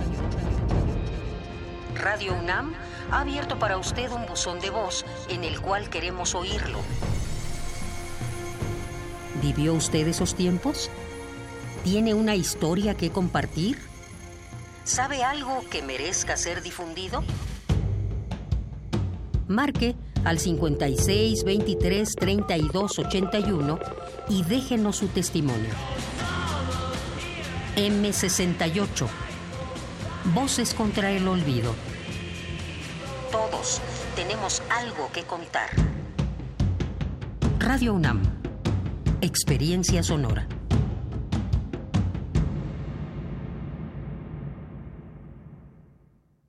Maestro de primaria, ¿qué es lo que más quieres? Bueno, pues ser maestro. Los maestros sabemos que la educación cambia la vida de la gente. Ese es el enorme valor de la educación. Tenemos derechos, nos los hemos ganado y queremos que se respeten. Requerimos comunidades educativas seguras. Nuestro candidato por Nueva Alianza te ha escuchado todo este tiempo y quiere saludarte. Yo, hola.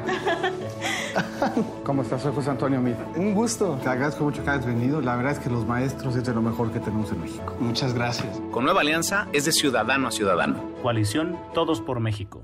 Alejandra Barrales. Ricardo es capaz y determinado. Sabe sumar y hacer equipo. Miguel Ángel Yunes Márquez. Yo estoy con Anaya. Xochitl Galvez. Estoy con Anaya. Salomón Chertorivsky. Estoy con Anaya. Luis Donaldo Colosio Riojas. Estoy con Anaya. Miguel Ángel Mancera. Vamos con Anaya. Diego Fernández de Ceballos. Estoy con Ricardo Anaya porque es un joven brillante y capaz. Ricardo Anaya, de frente al futuro. PAN. Hola, soy Jackie Nava, ex campeona mundial de boxeo. Creo que en la política y en el deporte uno debe de jugar limpio, sin trampas. Los del PRI repiten y repiten por todos los medios las mismas falsas noticias contra el del PAN. Son golpes bajos, no dejes que te engañen. Solo buscan dañar a un joven brillante y honesto en el que muchos creemos. Yo como tú creo que México merece un cambio joven y valiente. Partido Acción Nacional.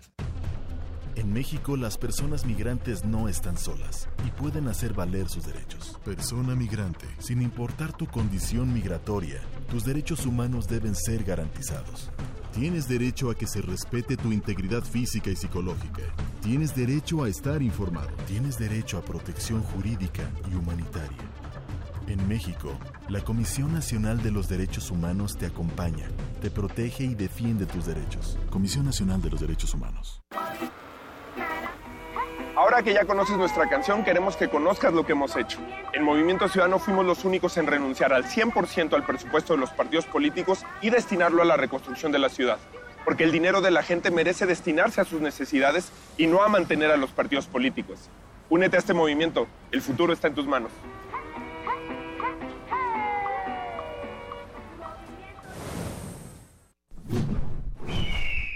Movimiento Ciudadano. Habla José Antonio Mir. ¿Qué gobierno quiero? Uno que esté encabezado por gente decente Yo he combatido la corrupción toda mi vida. Por mi trabajo, muchos políticos corruptos hoy están en la cárcel. Nunca he vivido por arriba de mis ingresos. Se puede ser servidor público sin lavar dinero, sin vivir con excesos. Te ofrezco un gobierno que combata con todo la corrupción y en donde el único privilegio sea ser mexicano. Vota por los candidatos a senadores y diputados federales de la coalición Todos por México, PRI. Dicen que somos una generación especial, que solo nos importa nuestro mundo que nos obsesionan las redes sociales. Y sí es cierto. Por eso estamos bien informados. Y sabemos lo que pasa en otros países, cuando generaciones como la nuestra nos involucran. Sabemos por lo que pasaron nuestros padres y abuelos. Para que hoy tengamos la oportunidad de decidir. Hoy somos mayoría. Y no vamos a dejar que otros decidan nuestro futuro. Porque nuestro país nos importa. Saldremos a votar libremente en estas elecciones. INE.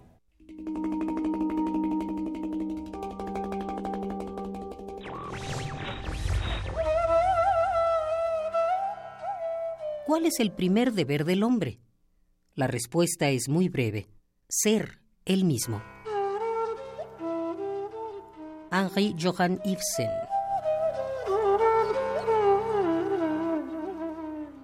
Radio UNAM. Resistencia modulada.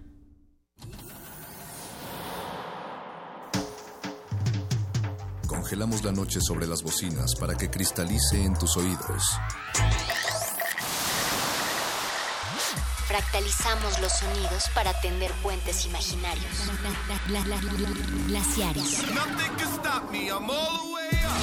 Túneles infinitos para el fin del mundo. Abuelita, soy su nieto. Nothing can stop me, abuela. One day I'll have to put it all alone at the beginning of. Glaciares. With a long piece of black leader. At least they'll see the black.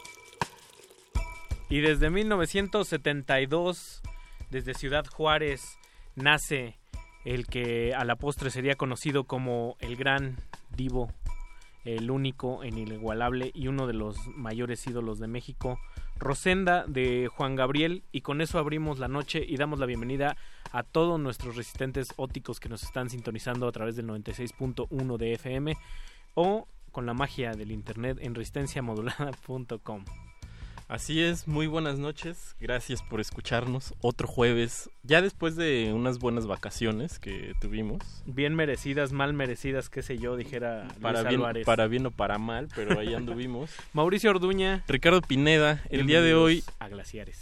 Bienvenidos. ¿Qué, ¿Qué tenemos para hoy, Ricardo? Pues, Danos el menú. Nos quedamos un poco con la cosquillita. El jueves pasado eh, recordarán algunos de nuestros escuchas, radioescuchas, que dedicamos una hora entera a Luis Miguel desde diferentes perspectivas. La hora de Luis Miguel. Y entonces surgió la con una lectura diferente. Hablar, hablar de otras cosas a partir de Luis Miguel. Exacto. Y nos quedamos con esta duda de qué es lo que detona un ser humano cualquiera de a pie, un artista, en multitudes enteras para que genere un pues un fervor así súper desmedido. Claro, digamos es una pues una afectación a la percepción de los demás eh, que tiene como como resultado digamos una cuestión eh, au aurática digamos no como como de aura de que este tipo no es como nosotros, pero en, en, cierta manera sí nos toca, pero no es igual a mí. Es una idealiza idealización como muy brutal. Eh, si algunos recuerdan o han visto videos de los Beatles, como por ejemplo en, el Shea Stadium, eh, pues hay mujeres que se desmayan, que lloran, que... Pues el, el, el... O como con menudo, también pasaba eso. O que ya tu vida gira en torno a eso, ¿no? No solo tienes mil pósters, gastas todo tu dinero en, en, los discos de ese artista, quieres ser como él, te quieres disfrazar como él. Sí. Ídolos, ídolos es el tema de esta noche aquí en Glaciares. Que, que digamos ya llevan esta emoción a un grado patológico. En, en, en este documental que está por ahí en, creo que Netflix o no sé, el de Coltrane entre otros personajes que pasan ahí, que está Kamasi Washington y, y otros, eh, hay un personaje muy raro que colecciona todo de Coltrane que, que, dices, es que también esto ya está medio extraño. Sobre todo los japoneses, ¿no? Sí, y es, un, un japonés. Es un japonés justa, justamente. Pero aquí en México justo ab abrimos la noche con el primer disco de Juan Gabriel, porque con una rola, pues no está mal, pero ahí Rosenda, uh -huh. con una mujer que se llama Rosenda. Muy, fe muy festiva, colorida la canción. Sí, y sobre todo, ¿quién iba a decir que ese estilo, pues que tenía como de, de, de pop chicanito, Ajá. que era como la impronta de, de, Juan Gabriel, pues iba a generar pues una de las mayores figuras idolatradas en México y que pues ya no están con nosotros. Nadie de la talla de, de Luis Miguel. Quizá José José también por ahí sí. genere ese fervor. Pero yo, bueno, yo no he visto... Sí, desmayadas, no en, desmayadas. en, conciertos de José José. Quizás de Juan Gabriel tampoco. Yo he visto desmayados en las fiestas donde ponen rolas de José José. ah, ya. Esa, ese es otro, ese es otro terreno.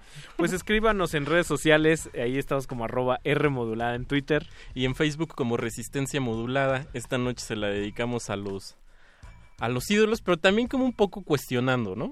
Cuestionándolos totalmente, ¿qué es lo que tienen? ¿Por, por qué no, son... no, no, desde una estricta moral o, o moralina, pero pero digamos cu cuando uno cuando uno de joven o, o no sé tienes esta banda que, que, te gusta mucho pocas veces te tienes a cuestionar las cosas no por ejemplo los Beatles no o sea cuando alguien dice sí los Beatles son una buena banda pero que es la mejor banda sobre la faz de la tierra y John Lennon es un dios y sabes Sí, sí, sí.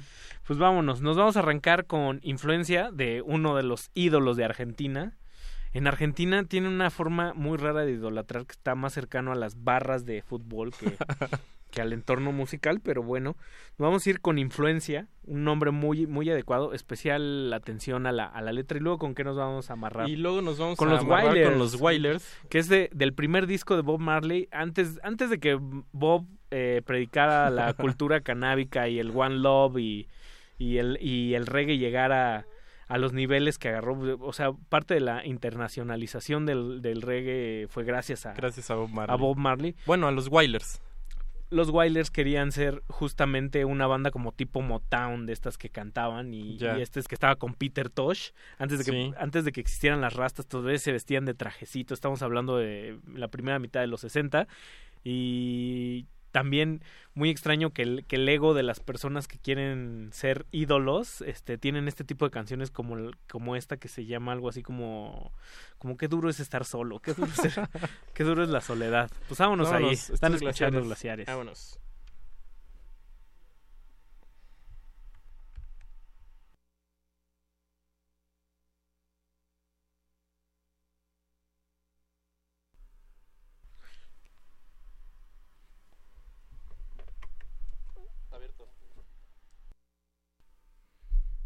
Creo que por ahí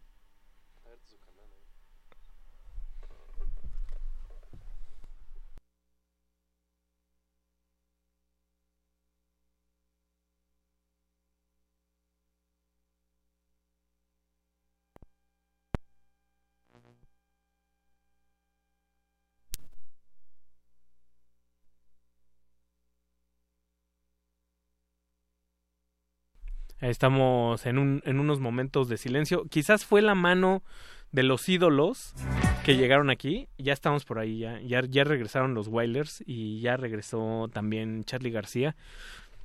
Qué difícil es hablar de los ídolos. Ya me dio miedo, Mauricio. ¿Ya estás listo? ¿Ya estamos listos? Aguas porque si los tocas puede pasar, pueden pasar cosas malas. Ídolos de Vámonos. barro. Vámonos.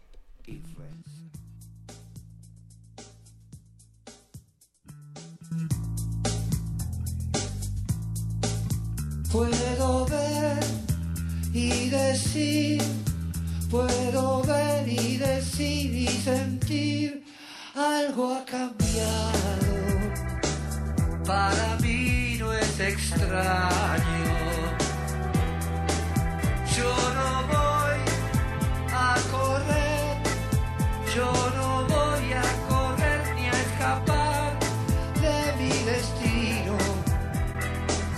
Yo no pienso en peligro. Si fue yo para mí, lo tengo que saber. Pero es muy difícil ver.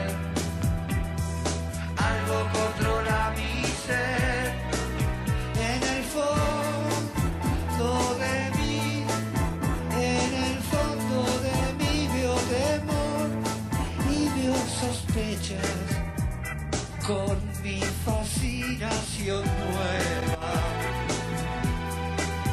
Yo no sé bien qué yo no sé bien qué vos dirás, son intuiciones, verdaderas alertas. Debo confiar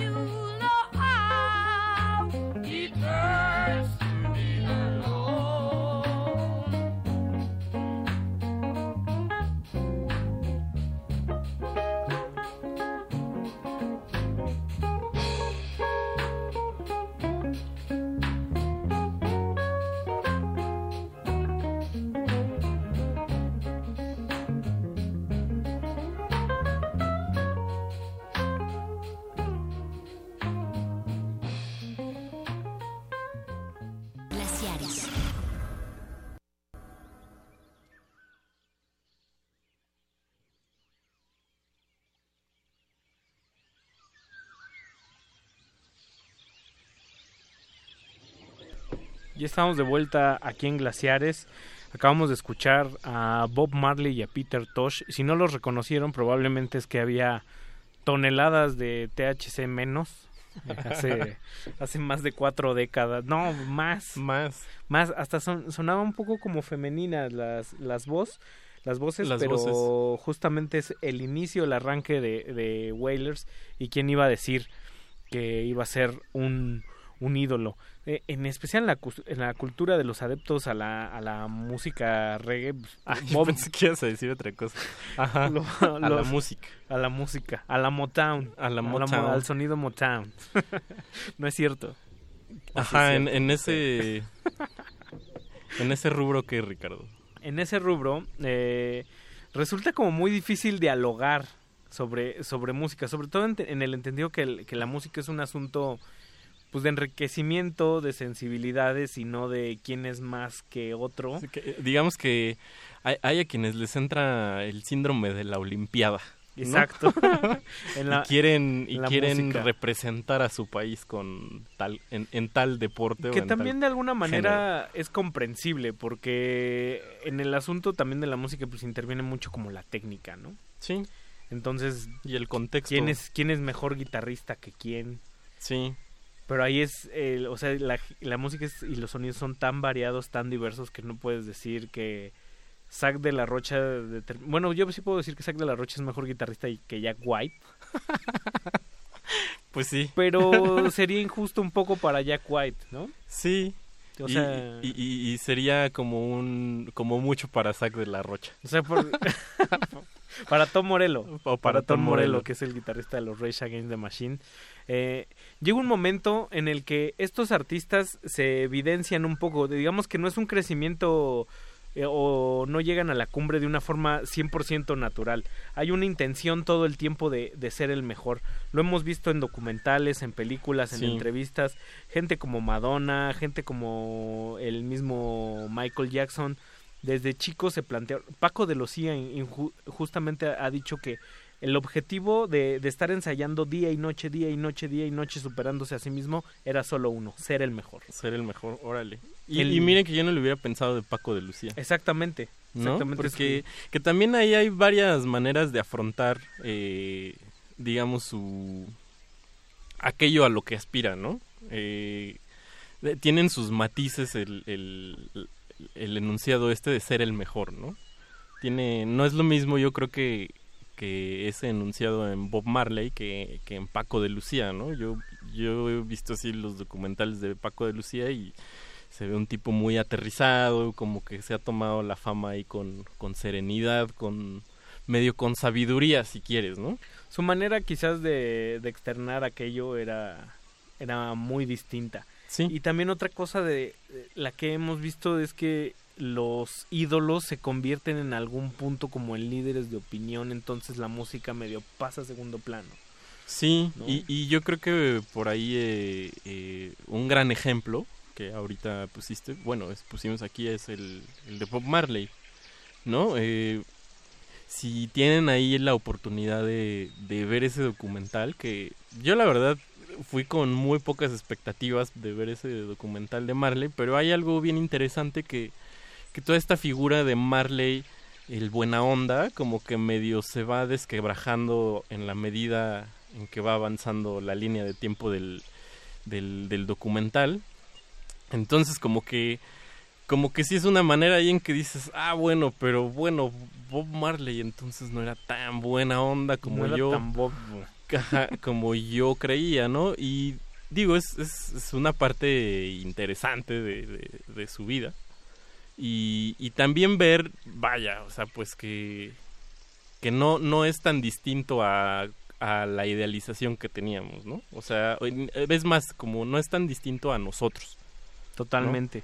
Pues eh, Falible, como y, todos. Y si, sobre todo, si algo, si algo tiene de, de pernicioso idolatrar a, a un artista es que también sesga mucho, te limita Sí. mucho y por el otro lado puede llegar a, a alcanzar unos límites pues muy perniciosos, ¿no? Un enajenamiento, o sea, me imagino Es, es eso la palabra, ¿no? El, el enajenamiento. la vida privada de los ídolos ha de ser insufrible en, en la mayoría de los entornos donde eres reconocido. Sí, y la vida privada también puede ser como una una escubigalleta para los fans, este, un poco perversa, ¿no? Uy, es que la, eh, hay un periodismo, una beta del periodismo dedicado enteramente a, a eso, a la vida Ya, ya privada nos dirá este Gustavo Adolfo Infante que, que, eso se dedica.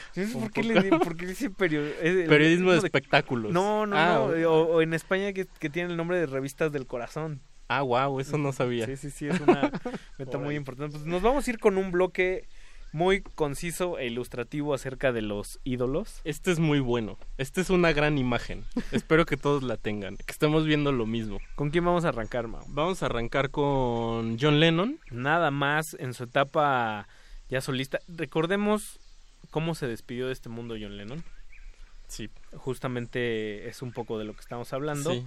Y la demagogia y el- el- la libertad para hablar de todos los temas a veces se convierten en canciones como estas. Sí, y te puedes enviciar un poco también por ahí, ¿no? Y luego vamos a amarrar con uno de los con uno de los seres humanos más buenos, puros y altruistas que existen en el mundo, Digamos que es uno de los inmaculados. de los intocables. de los intocables, que si tú dices, híjole, a mí no me gusta tanto, te van a clavar dos o tres eh, miradas ahí en la reunión donde estés así son verdades in- filosas. son verdades indiscutibles. Sí, El hombre de los lentes que se le regalan al Papa, el hombre que regala millones de, de euros y no le hacen cosquillas ni a sus pantalones. y después vamos a amarrar, pues, pues con uno con un hombre de, de gafas caras también. ¡Bono! Ah, bueno. Y YouTube con un rolononón que me encanta de YouTube que se llama Daddy's Gonna Pay for Your Crash Card. Algo así como papá te va papá, papá te va a pagar por tu carro tu carro chocado. del disco Suropa del 93 que para mí es como su último gran disco. Vámonos. Glaciares.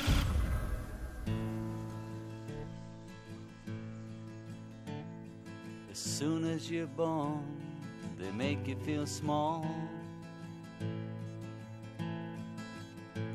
By giving you no time instead of it all. Till the pain is so big you feel nothing at all. A working class hero is something to be. A working class hero is something to be. They hurt you at home and they hit you at school. They hate you if you're clever and they despise a fool. Till you're so fucking crazy you can't follow their rules. A working class hero is something to be. A working class hero is something to be.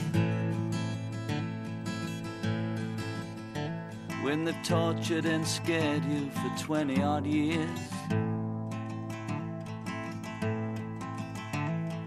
Then they expect you to pick a career. When you can't really function, you're so full of fear. A working class hero is something to be. A working class hero is something to be. Keep you doped with religion and sex and TV. And you think you're so clever and classless and free. But you're still fucking peasants as far as I can see. Working class hero is something to be. A working class hero is something to be. There's room at the top, they are telling you still. But first, you must learn how to smile as you kill. To be like the folks on the hill. A working class hero is something to be.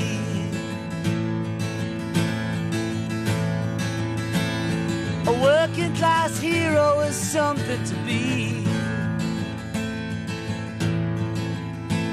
If you want to be a hero, well, just follow me. If you want to be a hero, well, just follow me.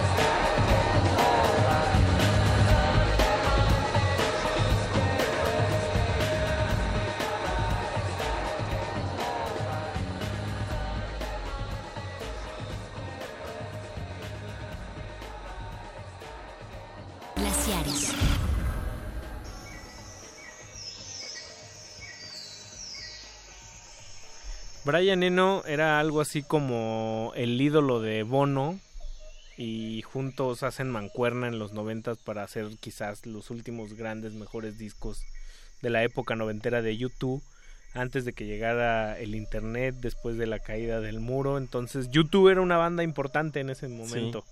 Antes, Y- antes de Napster. y después vino la idolatría ciega ahí que nada más uno le aplaude a, a DH y compañía cada bodrio pop que, que hacen ahí y luego te lo meten a fuerza si compras si comprabas tu iPhone ¿te acuerdas que surgió todo Ah, un uts. problemón ahí? Que, que también, justo ahorita hablando con Paquito de Pablo, hablábamos de eso de la rola de David Byrne, de Windows. Exacto. de Windows XP, que venía una de David Byrne. Sí, me- ahora que vino David Byrne apenas el, el martes pasado, mucha gente le, le comentaba en redes sociales que conoció esa rola porque por Windows. Claro, por Windows XP. Qué bonito, ¿no? Que de, re- que de repente así de, ah, yo te topé por, por Sí. la música que traía predeterminado mi Pero, celular. ajá, pe- pero lo padre es que ahí que ya traía una carrera sólida, ¿no? Bueno, Exacto, sí, ya era Don David Byrne. sí, ya. Y, y ese, es, ese es un caso muy curioso porque también tiene unas décadas enormes David Byrne tocando, es un músico muy talentoso y reconocido, pero como que no tiene ese grado de proyección en la, en la, en la gente. No. La sí, gente no, razón. no, no pierde la cabeza cuando vea, ¡ajá! Sí, no. No, no es Bono. No. Y justamente, Bono, eh, está, hay, do- hay dos equipos por ahí, ¿no? En los, en los que dicen, bueno, sí, a todo mundo le cae mal Bono y nadie le cree su altruismo, etcétera, etcétera. Lo hace para pagar impuestos y tal, pero al final de cuentas hay un punto válido que dicen, los gobiernos no están dando dinero, no están destinando recursos a donde deberían destinarlos y Bono, que no tiene la obligación, lo hace. Sí. Sí, funciona con una autopromoción y una imagen de por medio. Sí, claro, o sea, es que es, es que sí funciona el altruismo, ¿no? Es como esa doble moneda, ¿no? Sí. O sea, quizás si fuera anónimo, pues dices órale. A final de cuentas vas y te tomas la foto y, y- y eso es lo que pervierte un poco la, la idea. También otra de las cosas es que quizás gente como Bono en algún momento parado frente a 50 mil personas, 30 mil personas, que me parece una cantidad enorme de, de gente para poder apreciar un concierto. Sí. O sea, ya, ya a esos niveles a- alcanza una figura idolátrica. Se queda callado y dice, todas estas personas les interesan más mis canciones que el hambre en Somalia. Híjole. Entonces yo voy, yo, yo Bono, que tengo este poder de vo- convocatoria, voy a llevarles el mensaje de lo que realmente importa. En Una, la- una eh, cuestión ahí profética. y también una Un buen megalómana. Una falsa modestia disfrazada y pervertida así a niveles eh, estratosféricos, ¿no? Sí, sí, sí. justo Ojalá saliendo eso. de aquí no, no nos acribillen los... Sí, no, los bueno, fans. pues ya ahorita que hablamos medio mal de, de Juan Gabriel, pasó un enanito y le jaló el cable ahí a, a la, a la mixer. Sí, se nos fue por un momento. Y saludos ahí en redes sociales al gran arroba Iketecuani, que ya regresó. Ah, ya regresó. Ya nos, levantó, ya nos levantó el castigo. Llevábamos Ah, bueno. dos de dos. Creo que el de los youtubers y el de Luis Miguel que no le gustaba. Que no le gustaron. Bueno, pero qué bueno que siempre está aquí al pie del cañón y qué bueno que escucha radio. Arroba R modulada en Twitter, Iketecuani. Mándanos un direct message, dinos qué música te agrada. Podríamos... Te po- podríamos hacer un glaciares y que te cuani. ¡Oh! A ver qué tal. Me a ver gusta, qué tal me gusta ese, ese, ese experimento. y ahora viene un bloque que si hablamos de ídolos pop, este es el momento para hablar de eso. O sea, en los 70s había ídolos, en los siempre ha- han habido ídolos. Elvis Presley es una figura ahí que... ¿De los 50 será? ¿Como 50 o 60? Elvis Presley 50s 50s, y 60s 60s. también, luego los Beatles por ahí. Siempre hemos tenido esas... Pero en los 30, Sus ¿qué, qué habrá habido? O, ¿O estábamos en qué? Hay una parte muy bonita, ahora que mencionas eso, donde sale uno de los mejores amigos de Bob Dylan en el documental No Direction Home de Martin Scorsese, Ajá. en el que le preguntan sobre el nivel que había alcanzado en los 60 Bob Dylan cuando cambia la música eléctrica. Ajá. Y dice, en realidad es muy subjetivo, dices, o sea, el éxito que era medido ahí era como muy desmedido, pero era un... En ese teatro se dieron cita X cantidad de personas, dices, es la cantidad de personas que está pasando ahorita en Times Square. Ya. Cada segundo, o sea, nada. ¿no? Ya. Entonces esa subjetividad, yo por ejemplo, cuando llego a ir a un auditorio nacional lleno, digo, es que este es un fenómeno. Este es un fenómeno mundial. Arcade Fire en el auditorio, eh, este Coldplay en el auditorio y así. Pues son cinco mil personas. Sí. Entonces es una parte mili, mili, mili- milimétrica, ¿no? Sí, claro. ¿Cómo, Sí. lo, ¿Cómo lo puedes medir? Pero en, en cambio hay cosas ineludibles. Y en los 90 se dio un boom enorme. O sea, en los 90 se trataron de estos dos personajes y se sigue hablando de ellos. Se han escrito libros, se han escrito ensayos. Hay un oscurantismo y se seguirá hablando por los siglos de los siglos como los grandes ídolos pop, ¿no? Sí, es una, una, una gran mancuerna y, y bueno, ella principalmente ha pasado por, pues no nada más por el pop, ha pasado ahí como por otros medio rubros, se ha sabido, se supo acomodar con, con la gente precisa. Estamos hablando de María Chicone. De María Chicone. A.K.A. Madonna. Sí, y después vamos a amarrar con Michael Jackson, que bueno, hasta... hasta... Desde niño. Sí, Desde niño él des- quería ser el grande. Desde niño. Quería ser el grande y quería ser el blanco. Ten- ah, cuidado ahí. Pues, se, cam- sí, se sí, ca- sí, cambió el tono de la piel.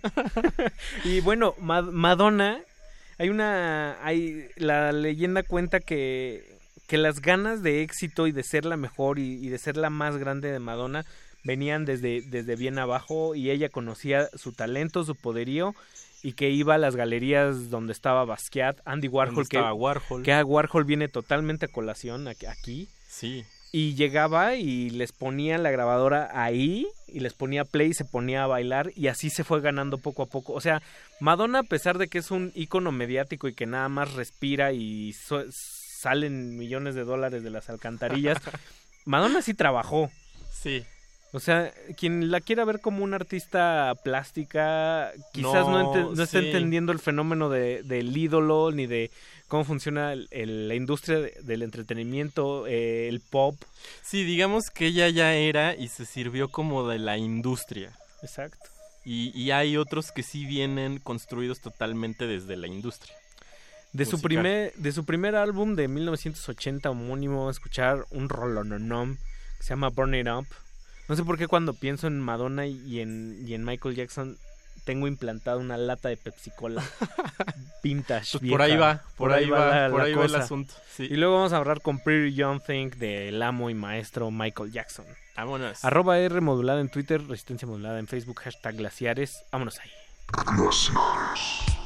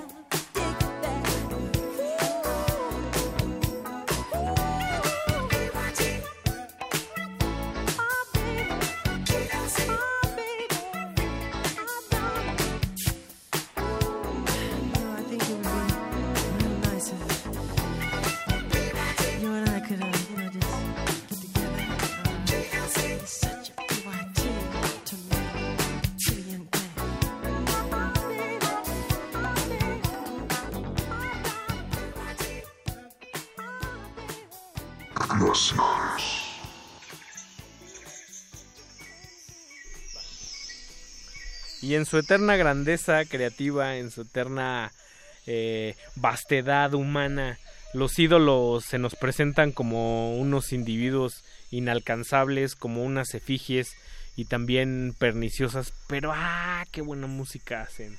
Exacto, y yo creo que ahí cabe, cabe, de, bueno, en esta de Michael, así, justo es como lo que me gusta de él, ¿no? Como este, o sea, que nadie, nadie en el mundo del pop se ha podido despegar de esta, como de este rollo que trae Michael, ¿no? Y, y otro, otra cosa que quería traer al caso es eso justo de de, de lo, lo, feo que puede ser enaltecer a las personas por algo y también creo que en su justa medida hay que saber desprender digamos la obra de la vida. Y justamente no ni caer en cosas como a lo Frida Kahlo. Ni caer en otras cosas como a lo Woody Allen de, "Ay, ya no lo voy a... Ya no voy a ver su cine Ajá. porque es mala persona. Sí, exacto.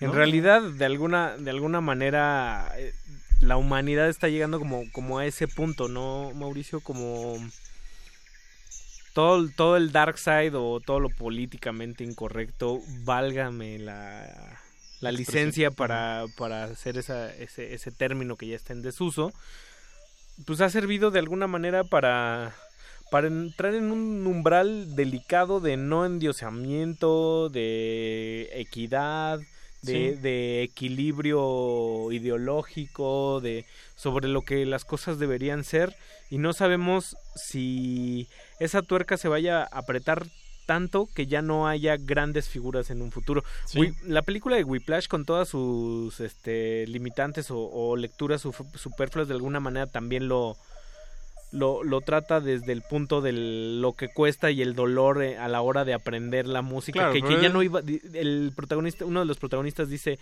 ya no va a haber un próximo Charlie Parker porque ya te bulean, ¿no? O ya sea, no nos aprietan. Sí, ya, claro. ya, ya no dejan que, que, que, que- que estés con el chicote ahí, que no hay necesidad. Pues sí, digo, No también sabemos. dejárselo todo a la, a la autodisciplina, pues también el autoengaño es bárbaro. O el camino puede ser doblemente largo, ¿no? Sí, sí, sí. Y pues bueno, nos vamos a despedir. Ya estamos llegando muy a la recta final. Nos despedimos de, de una vez. Eh, Ricardo Pineda. Mauricio Orduña, Andrés Ramírez en la operación técnica. Beto que allá en la producción ejecutiva y y, Apache en la gorra de oro. En la gorra de oro. Nos vamos a despedir con una de, los emblemas que juega la figura del ídolo desde las dos partes. O sea, entiende, Ídolo y villano. entiende que es un ídolo, que es villano, y un que, alma podrida. que no tiene talento, pero se le ocurren grandes ideas. Sí. Bueno, tiene talento. No, tiene talento, pero también tiene el talento de capitalizar y de operar como, como una empresa. es un nuevo Andy Warhol como una de, alguna, de institución. alguna manera. Si nuestras instituciones funcionaran como Kenji West, válgame. Qué duro, qué duro. Uno de los ídolos más Bueno, decía de las instituciones del mundo, no de México. Es todo, es todo lo que amas y todo lo que odias. Sí. Es tan intrascendente como grandioso, ¿no? Por ahí decía un amigo, a mí no me gusta Kanye West, pero me gusta el fenómeno Kanye West. Es una cosa muy warholiana. Vámonos. Sí, vámonos. Faith. When no one ain't around, I feel it fade. I think I think too much. I feel it fade. Well, ain't nobody watching. I feel it fade. I just fade away. I feel it. Fade away. I feel away, yeah, yeah, yeah. I think too much. I feel it. Your love is fading. I feel it. Roll up, roll up, hold up, hold up, pull up, pull up. I love, the, I wanna, I'm trying to feel it. I'ma rock the boat, work the middle till it hurt I a feel little. it. Your love is fading. I feel it. Fucking with a real ass nigga. I feel it. Can you feel ass nigga? I feel it. Bitch better act like you know better. I feel it.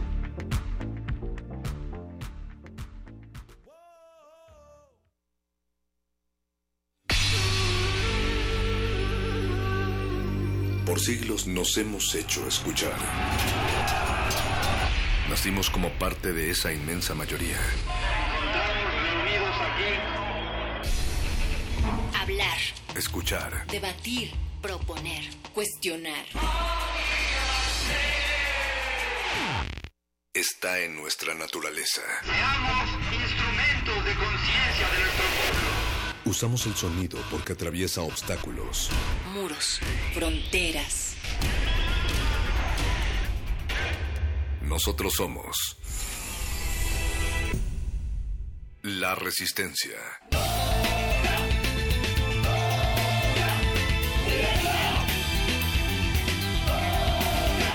Resistencia modulada.